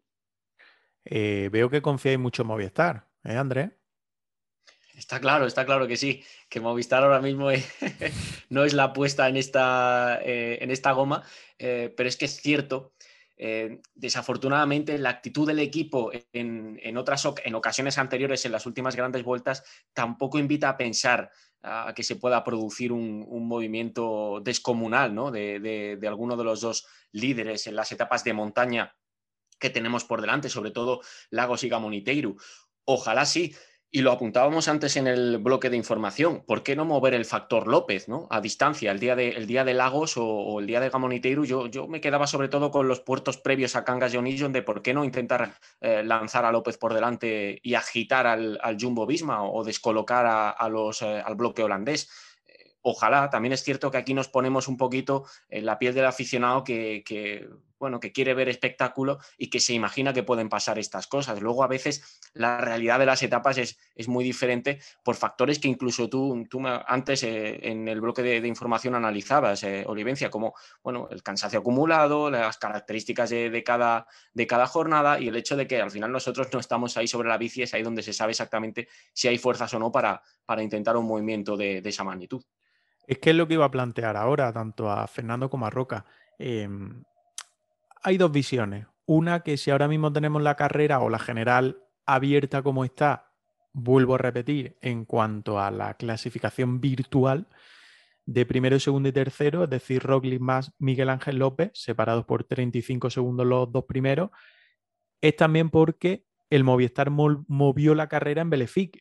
Es decir, fueron protagonistas, Mann movió la carrera, se fue con Roglic, eh, abrieron distancia, eh, ha sido la única jornada en la que ha habido batalla, por así decirlo, en puertos muy largos, en puertos duros, a ver qué pasa tanto en, lagos como en Gamoniteiro, que pueden ser similares por dureza y por puertos largos, pero es que hoy, a mí por lo menos, eh, me ha pinchado gran parte del globo que yo tenía y de la cabezonería que yo podía tener con Enric vuelvo a repetir como he dicho antes, que no soy defensor yo de Movistar, ni, ni peco de ello, ni he pecado de ello nunca. Eh, y es que Enric Mas ha dicho, ojo, porque nosotros también venimos del Tour de Francia, como diciendo, uy, voy a poner la tirita antes de que me haga la herida. Así que es que es como lo de Mbappé, ¿no? Que viene, que viene y ahora de repente no viene. Eh, a mí me suena palo gordo. Mbappé yo creo que es Aramburu en esto del ciclismo, ¿eh? que lleva mucho tiempo no nos vamos a meter ahí, no ha llegado. Que está ahí haciéndonos ahí la contraprogramación con los directos. ¿eh? No nos metemos ahí. Eh, Roca, Fernando, quien quiera de los dos. Eh, a mí por lo menos se me ha pinchado mucho el globo, el globo con esas palabras. Sí es verdad que luego ha dicho López lo de los dos minutos, que tienen que atacar, que tienen que mover. Pero si tú pones la tirita antes de que te pinche, a mí me suena muy mal. Que esa es la, mejor expresión que, que, define el ring más, ¿no? Ponerte la herida antes de la tirita antes de hacerte la herida. Es muy de Henry eso de poner la excusa antes de, de hacer nada por si la lío y para quitarme presión y para no, no intentarlo. Si esta vuelta tuviera como protagonista, en vez de Henry más, Alberto Contador, una cosa tendríamos seguro y es que en esta última semana rompería la carrera en, desde el hotel. No, es que pediríamos, pediríamos a Televisión Española que diera todas las etapas íntegras, yo creo. Sí, ¿eh? sí, sí, sí. Sí, porque no sabe en qué momento eh, te la podría liar. Ya te digo que en el mismo desayuno del hotel ya te la estaría liando. Pero eso con el ring más no pasa. Le tiene mucho miedo a Roglic, que no debería de tenerlo. Vale que es un corredor que está muy fuerte, pero no puede ser que en cada ataque que hagas, lo primero que hagas sea mirar para atrás y mirar a Roglic. ¿Qué espera?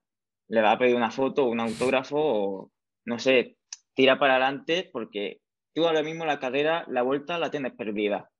¿Qué más te da atacar, irte con Roglic, que está viendo que al resto de favoritos lo está soltando, intenta soltar también a Roglic, que al final te sale mal y Roglic te mete otro minuto, porque te da igual llegar a la crono con 30 segundos perdidos que con uno y medio, que con dos y medio.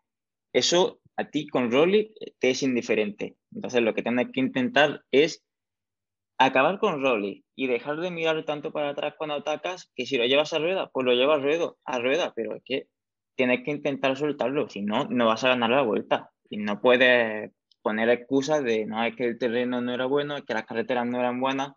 Ha tenido dos etapas eh, por la zona de Extremadura y la zona, bueno, el final y en el barraco, que eran muy, muy buenas para llegar a para intentar romper la carrera de lejos y no ha querido. El equipo tiene para ello, porque aparte de el segundo espada como Superman, tiene buenos gregarios como Verona. Podría intentarlo, pero no quieras, parece que, te da miedo. Y de esa manera no se gana una gran vuelta. O Fernando, si eres Movistar, buscar también alianzas en otros equipos, ¿no? Porque todos deben de buscar lo mismo, que es derrotar a Primo Roglic derrotar al Jumbo. Y si tú eres Movistar y tienes dos bajas importantes, es decir, no eres 8, eres 6, hay equipos que deben de intentar mover también la carrera. Roca lo ha dicho antes, Bahrein, por ejemplo, que tiene un equipazo y que tiene a dos, uno metido como sexto y otro creo que es un décimo o décimo segundo, que es eh, Mader. Busca alianzas también, ¿no? Busca, busca posibles aliados con los que desgastar a Jumbo y por qué no dejar solo a Roglic y que pierda un poco de fuerza a Roglic. Está claro, tienes toda la razón. Lo que pasa es que aquí entra, entra ya el juego la tercera semana referente a lo que dice Alfonso, además. Entra el juego es de lo de madrecita, madrecita, que me quede como estoy. Y, y decir, bueno, si voy aquí, voy aguantando, voy aguantando, igual termino segundo de la vuelta en vez de a lo mejor decir, oye, para hacer segundo hago décimo y, olvidarme de todo y arrancar y atacar y sin miedo. Eso sería lo ideal, pero claro, ahora ya entra en juego lo que estoy diciendo. Ahora todo el mundo dice, hostia, yo es que voy cuarto, a ver si voy a arrancar y me, y me quedo el 20, a ver si voy a explotar y me dan por saco. Evidentemente el Movistar tiene, podría perfectamente aliarse con Bahrein, aliarse con Ineo para intentar hacer daño.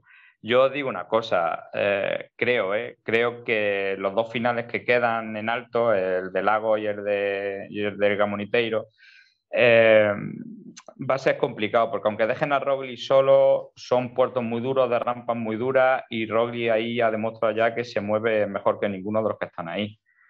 Entonces, yo para buscar alianza y para hacerle daño de verdad, yo digo la etapa de Galicia, la penúltima esa etapa, si se queda sin equipo y consiguen hacerle daño de verdad, como decía Alfonso, esa, si, siguiera corriendo contador, seguro que la tendría bastante apuntada, porque es que esa es para que te caigan en 20 minutos fácil si te quedas sin equipo y, y se saben hacer las cosas bien.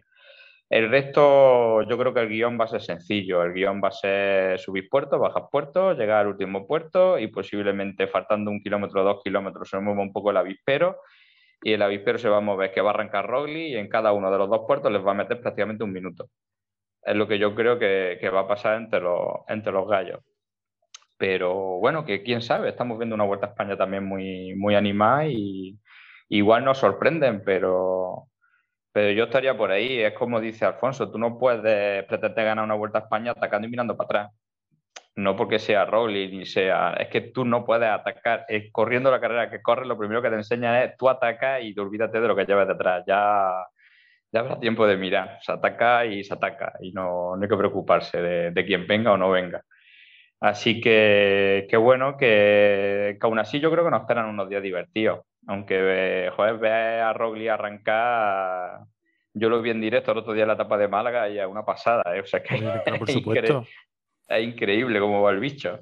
y yo os digo, y Rogli va a hacer parecido, perdona que te corte, va a hacer parecido a lo que hizo el otro día en Málaga. Le apretaron en Belefique y dijo, por ahora voy a poner las cosas en su sitio.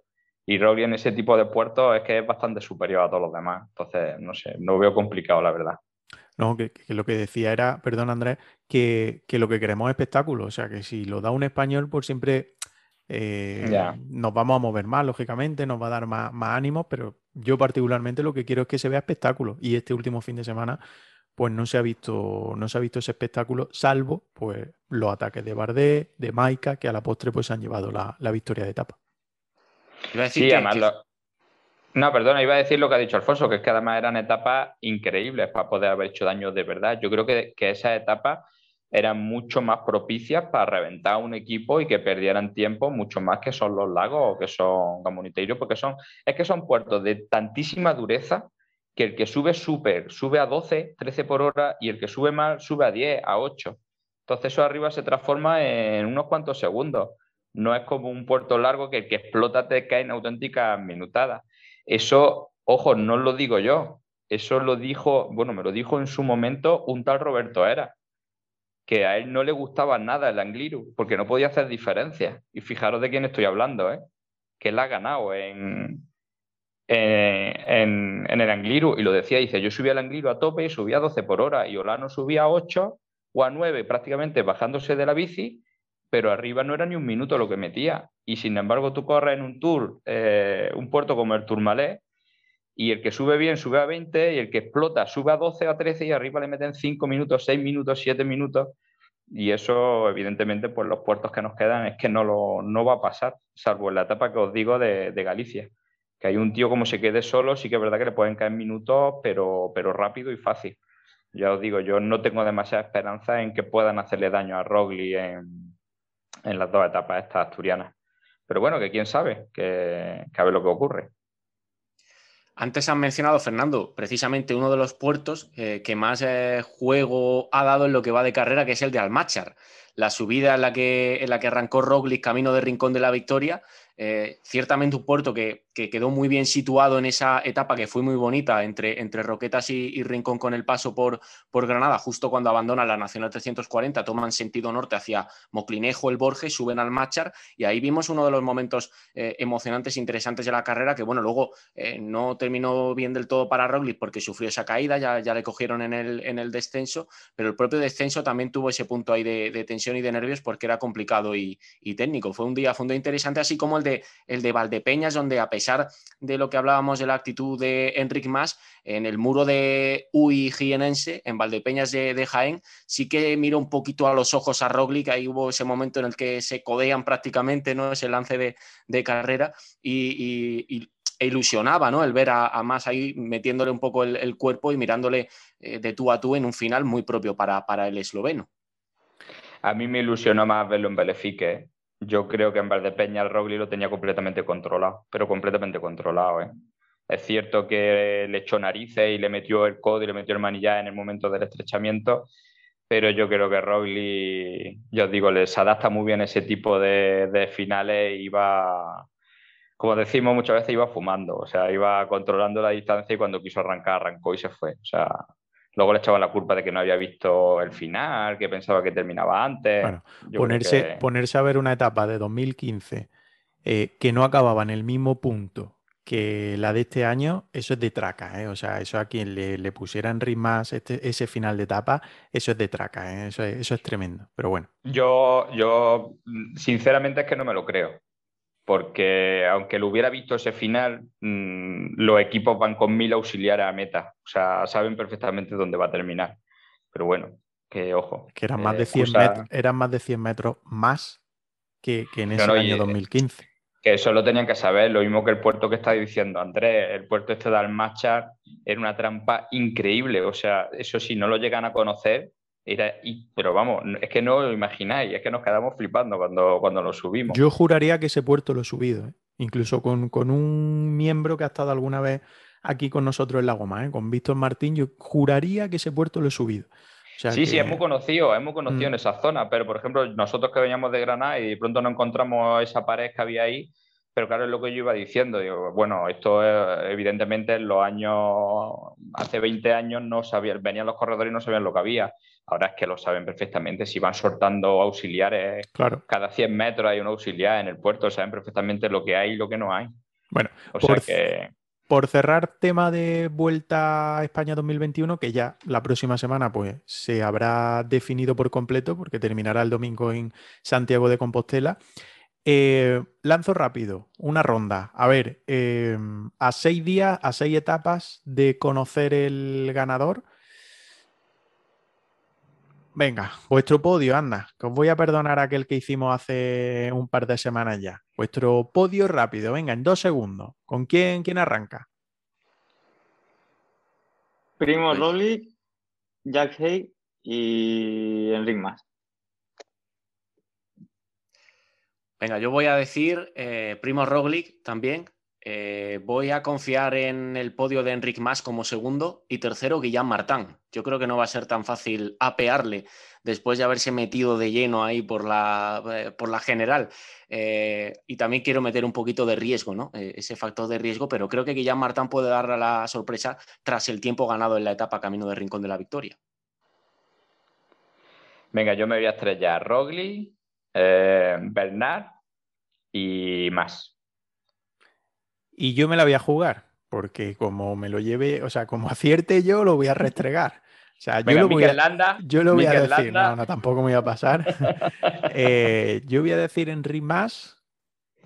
Ostras. Eh, Primo Roglic. Y Miguel Ángel López. No, Jack Hayes.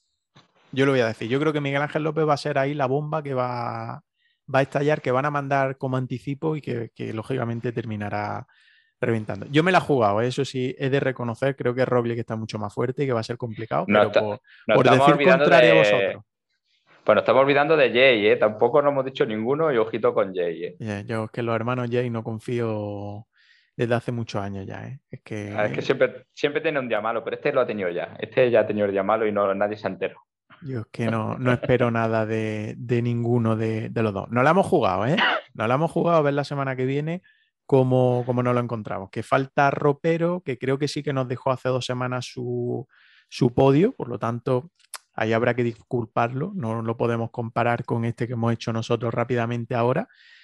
Pero, pero bueno, lo he dicho, que la semana que viene pues ya conoceremos cómo ha quedado esa vuelta a España, qué tal le ha ido Álvaro Cuadro en esta última semana, eh, que nos ha dejado también su valoración de cómo ha ido la segunda con ese intento de fuga o esa fuga y ese segundo intento de movimiento que tuvo en, en, Pico Villuerca, en Extremadura. Pero Andrés, lo que hay por ahí también relacionado con la vuelta es nuestro tropelcho de Tropela, que la verdad es que para taparnos los cuatro, porque estamos haciendo una vuelta lamentable, como ya hicimos Giro y Tour, pero ahí seguimos, ¿no? Ahí seguimos.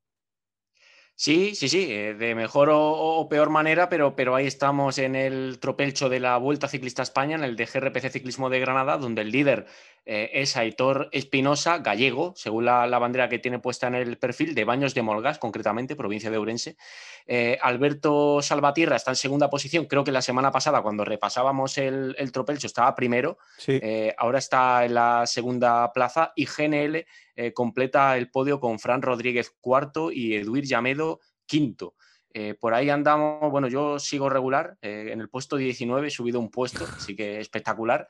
Em, Alfonso Roca está al 14, eh, Olivencia andas en el puesto 12 y Fernando, en el 16, exactamente, por mencionar a los que estamos ahora mismo haciendo la goma, pero los importantes son sin duda quienes tienen muchos puntos y han elegido buen equipo, que son esos cuatro primeros, Aitor Espinosa, pues Alberto Salvatierra, GNL y Fran Rodríguez. El primero y casi el segundo pues nos saca pues 700 puntos, por lo menos a mí prácticamente, o sea que opción ninguna de, llegar a algo.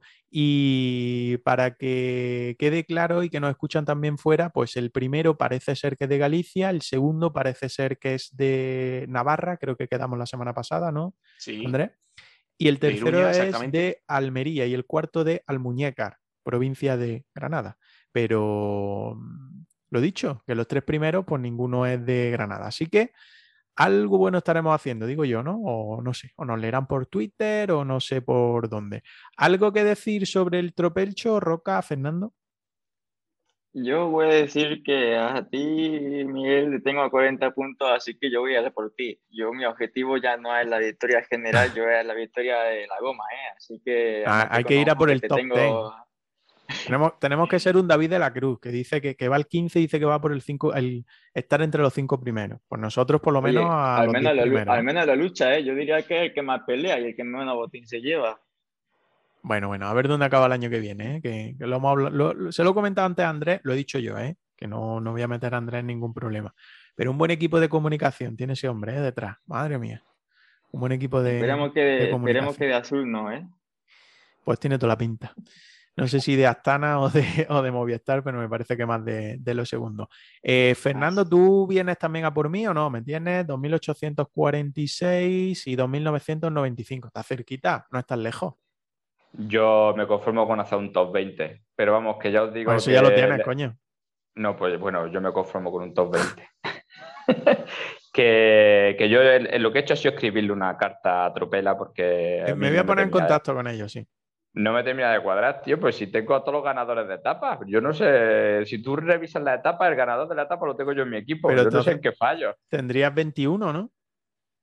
¿Cómo 21? Tendrías 21 corriendo. Si acabas todas las grandes vueltas con todos los ganadores de etapa, tendrías 21 o 18. No, porque repiten. En esta vuelta están repitiendo mucho. Ah, vale, vale, vale, vale. Entre Jacobsen y Philipsen ya son cuatro etapas, fíjate. Ya, también es verdad. Bueno, te lo voy a perdonar, te lo voy a perdonar. Bueno, que la semana que viene ya diremos quién se ha llevado ese pack de productos de HSN que nos ha cedido para el ganador de nuestro tropelcho de tropela sobre la vuelta a España, pero tiene pinta que de nosotros, ninguno de los cuatro se lo va a llevar y que lo vamos a tener que mandar por ahí. Em, teníamos otra cosa, ya sí cerramos totalmente el tema de vuelta.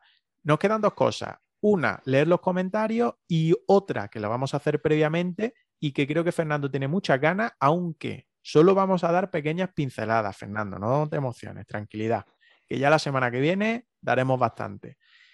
Y es sobre ese juego que vamos a plantear a partir de la próxima semana y que lo va a traer Andrés sobre em, cómo diseñar nuestra clásica de Granada. No sé si vamos a tener que llamar un día a Paco Anguita, que es especialista en esto, para que nos eche una mano o al menos selle de que es correcta esa clásica de Granada o ese recorrido. Pero, a ver, déjanos algunas pinceladas de, cómo lo vamos a hacer. Hombre, ya si, si Paco Anguita le pusiera el sello de aprobada, eso sería ya, ya fantástico sin duda. Eh, la idea es eso, eh, articularlo como un juego. Vamos a participar los miembros de la goma. Sabemos ya que Fernando está trabajando en un recorrido muy chulo por, por el altiplano, por la zona de la comarca de Baza Pero nuestros oyentes, eh, por supuesto, deben, sumarse. Confiamos en que conocéis muy bien el terreno de la provincia. Además, lo bonito es que seguramente cada uno será de una zona de, la provincia de Granada, conocerá una zona diferente y más o menos nos iréis enviando recorridos de vuestro entorno. ¿no? Eh, la clásica de Granada que queremos eh, construir debe ser asequible, porque si la idea después es hacerla entre nosotros en grupeta, pues ostras, no vamos a hacer una París-Roubaix ni vamos a hacer un Tour de Flandes, una cosa asequible, que luego la queremos... Eso ¿Cómo que no? Pues entonces, estoy perdiendo el tiempo, porque madre mía, con lo que estoy preparando tan chulo. Bueno, eh, diremos eh, en tu, en tu favor, diremos que si luego queremos un poquito extrapolarla al ámbito profesional, oye, pues siempre podemos pensar en, en la podemos vender un poco. Podemos vender los derechos. a ver, yo, un poquito las esquinas. Yo, para los oyentes, he metido solamente 11 kilómetros de tierra en uno de los tramos. no creo que sea para tanto, no creo que sea para tanto, ¿no? Y en total habrá unos veintitantos kilómetros de tierra. Yo creo que no es algo asequible. Venga, sigue, Andrés. Eso es muy de clásica, además, ¿eh?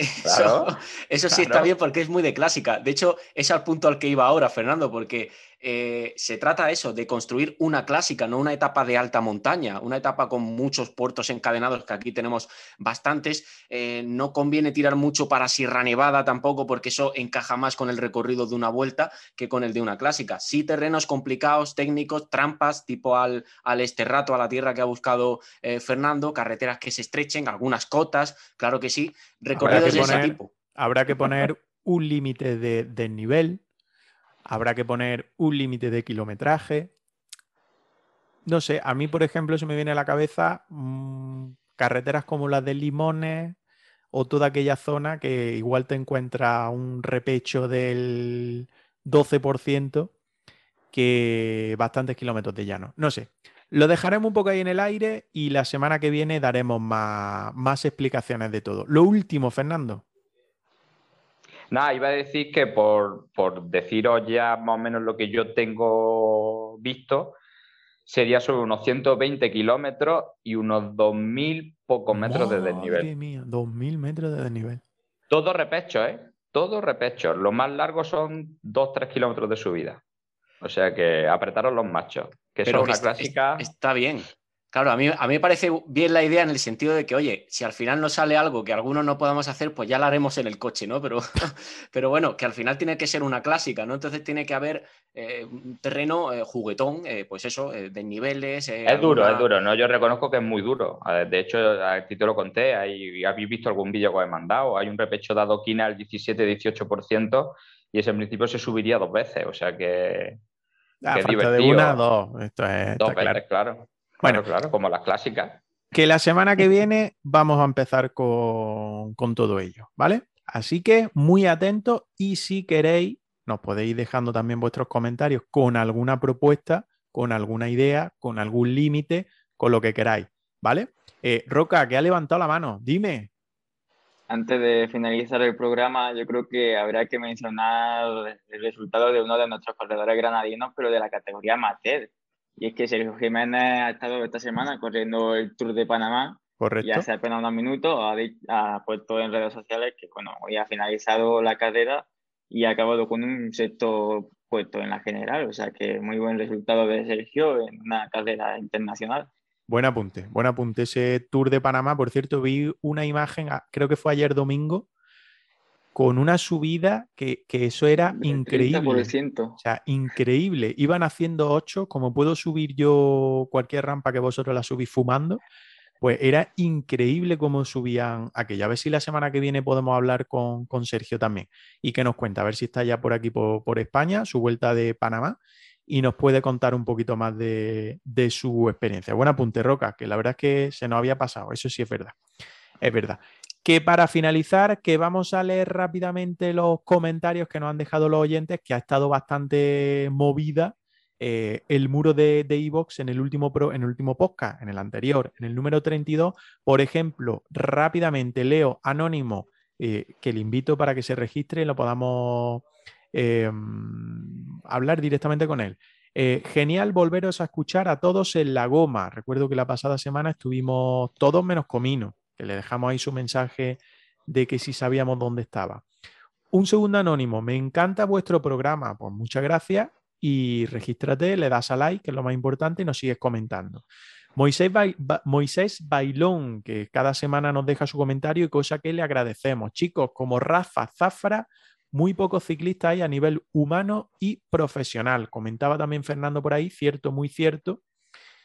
Y le dejábamos también nuestro comentario. E Iván Retor, el último comentario de la semana, decía alguna novedad sobre la posibilidad de disputarse la penúltima etapa de la Vuelta 2022, llegando hasta el Veleta. Le contestábamos que parece, o según nos dijo Paco Anguita, que estábamos Roca y yo haciendo el programa ese día, eh, todo hace indicar que iba a estar muy complicado por el tema de los permisos eh, para llegar a la misma zona del Veleta, la parte más alta, a los 3.300 metros de altitud, y que iba a estar bastante complicado y que por lo tanto la organización de la vuelta ya estaba mirando posibles opciones alternativas para ese final en alto y ese recorrido interesante para la Vuelta a España. Y todo hace indicar, o según he podido conocer, que lo de la antena también está ahí como una opción. O sea, que, quedaría, no, no llegaría a los 3.000 metros, pero creo que rondando eso, los 3.000 metros, podía ser la, meta. Eso eran los comentarios. Andrés, ¿querías apuntar algo?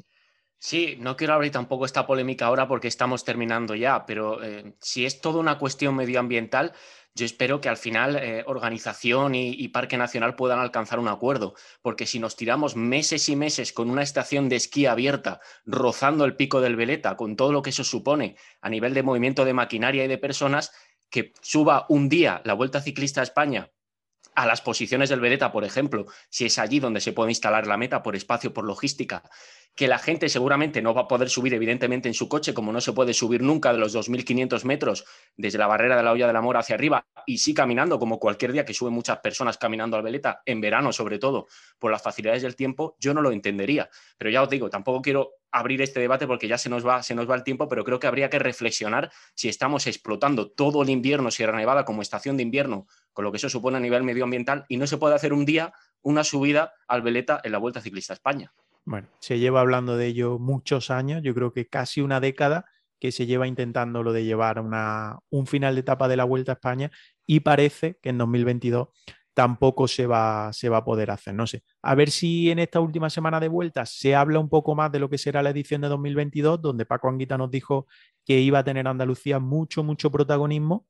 Así que a ver si se conoce algo más, pero parece muy complicado que el final de la penúltima etapa de Vuelta a España 2022 tenga como desenlace o tenga como punto final el pico de veleta y si una alternativa como puede ser eh, la antena, ese observatorio que hay a unos, creo que recordar que no llegaba a los 2.900 metros de, altitud. Por lo tanto, rozando esos 3.000, que creo que ya sería uno, un récord, un récord en cuanto, en cuanto a altitud en un final de, de, etapa de la vuelta.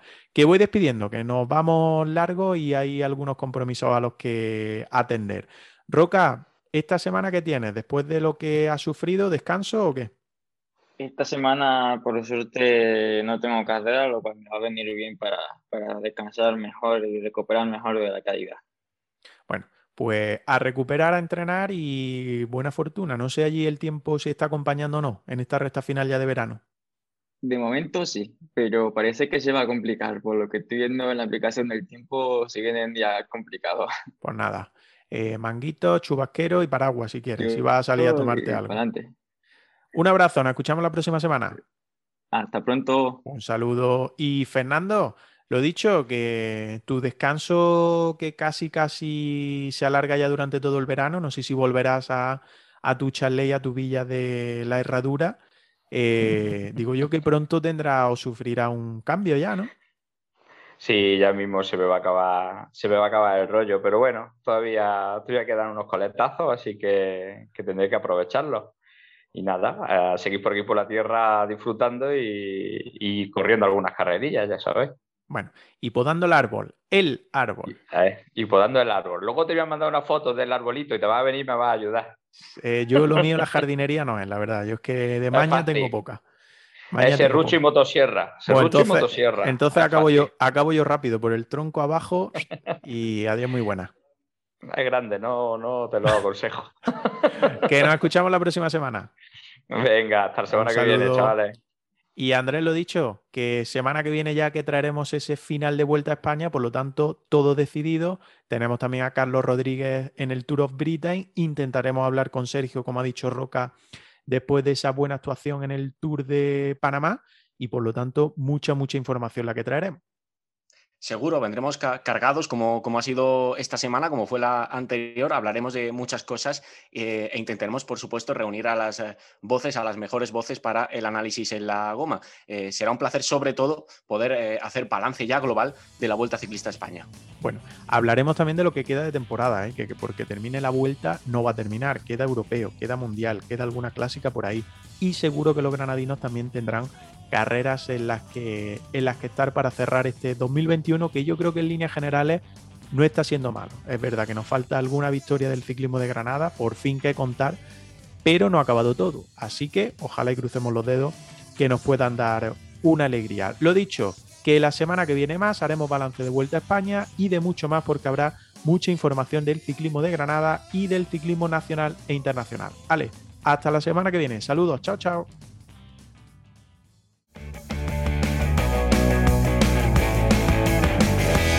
Escúchanos en iVoox y Spotify. Síguenos en redes sociales. CRPC Ciclismo de Granada. En Instagram, Twitter y Facebook.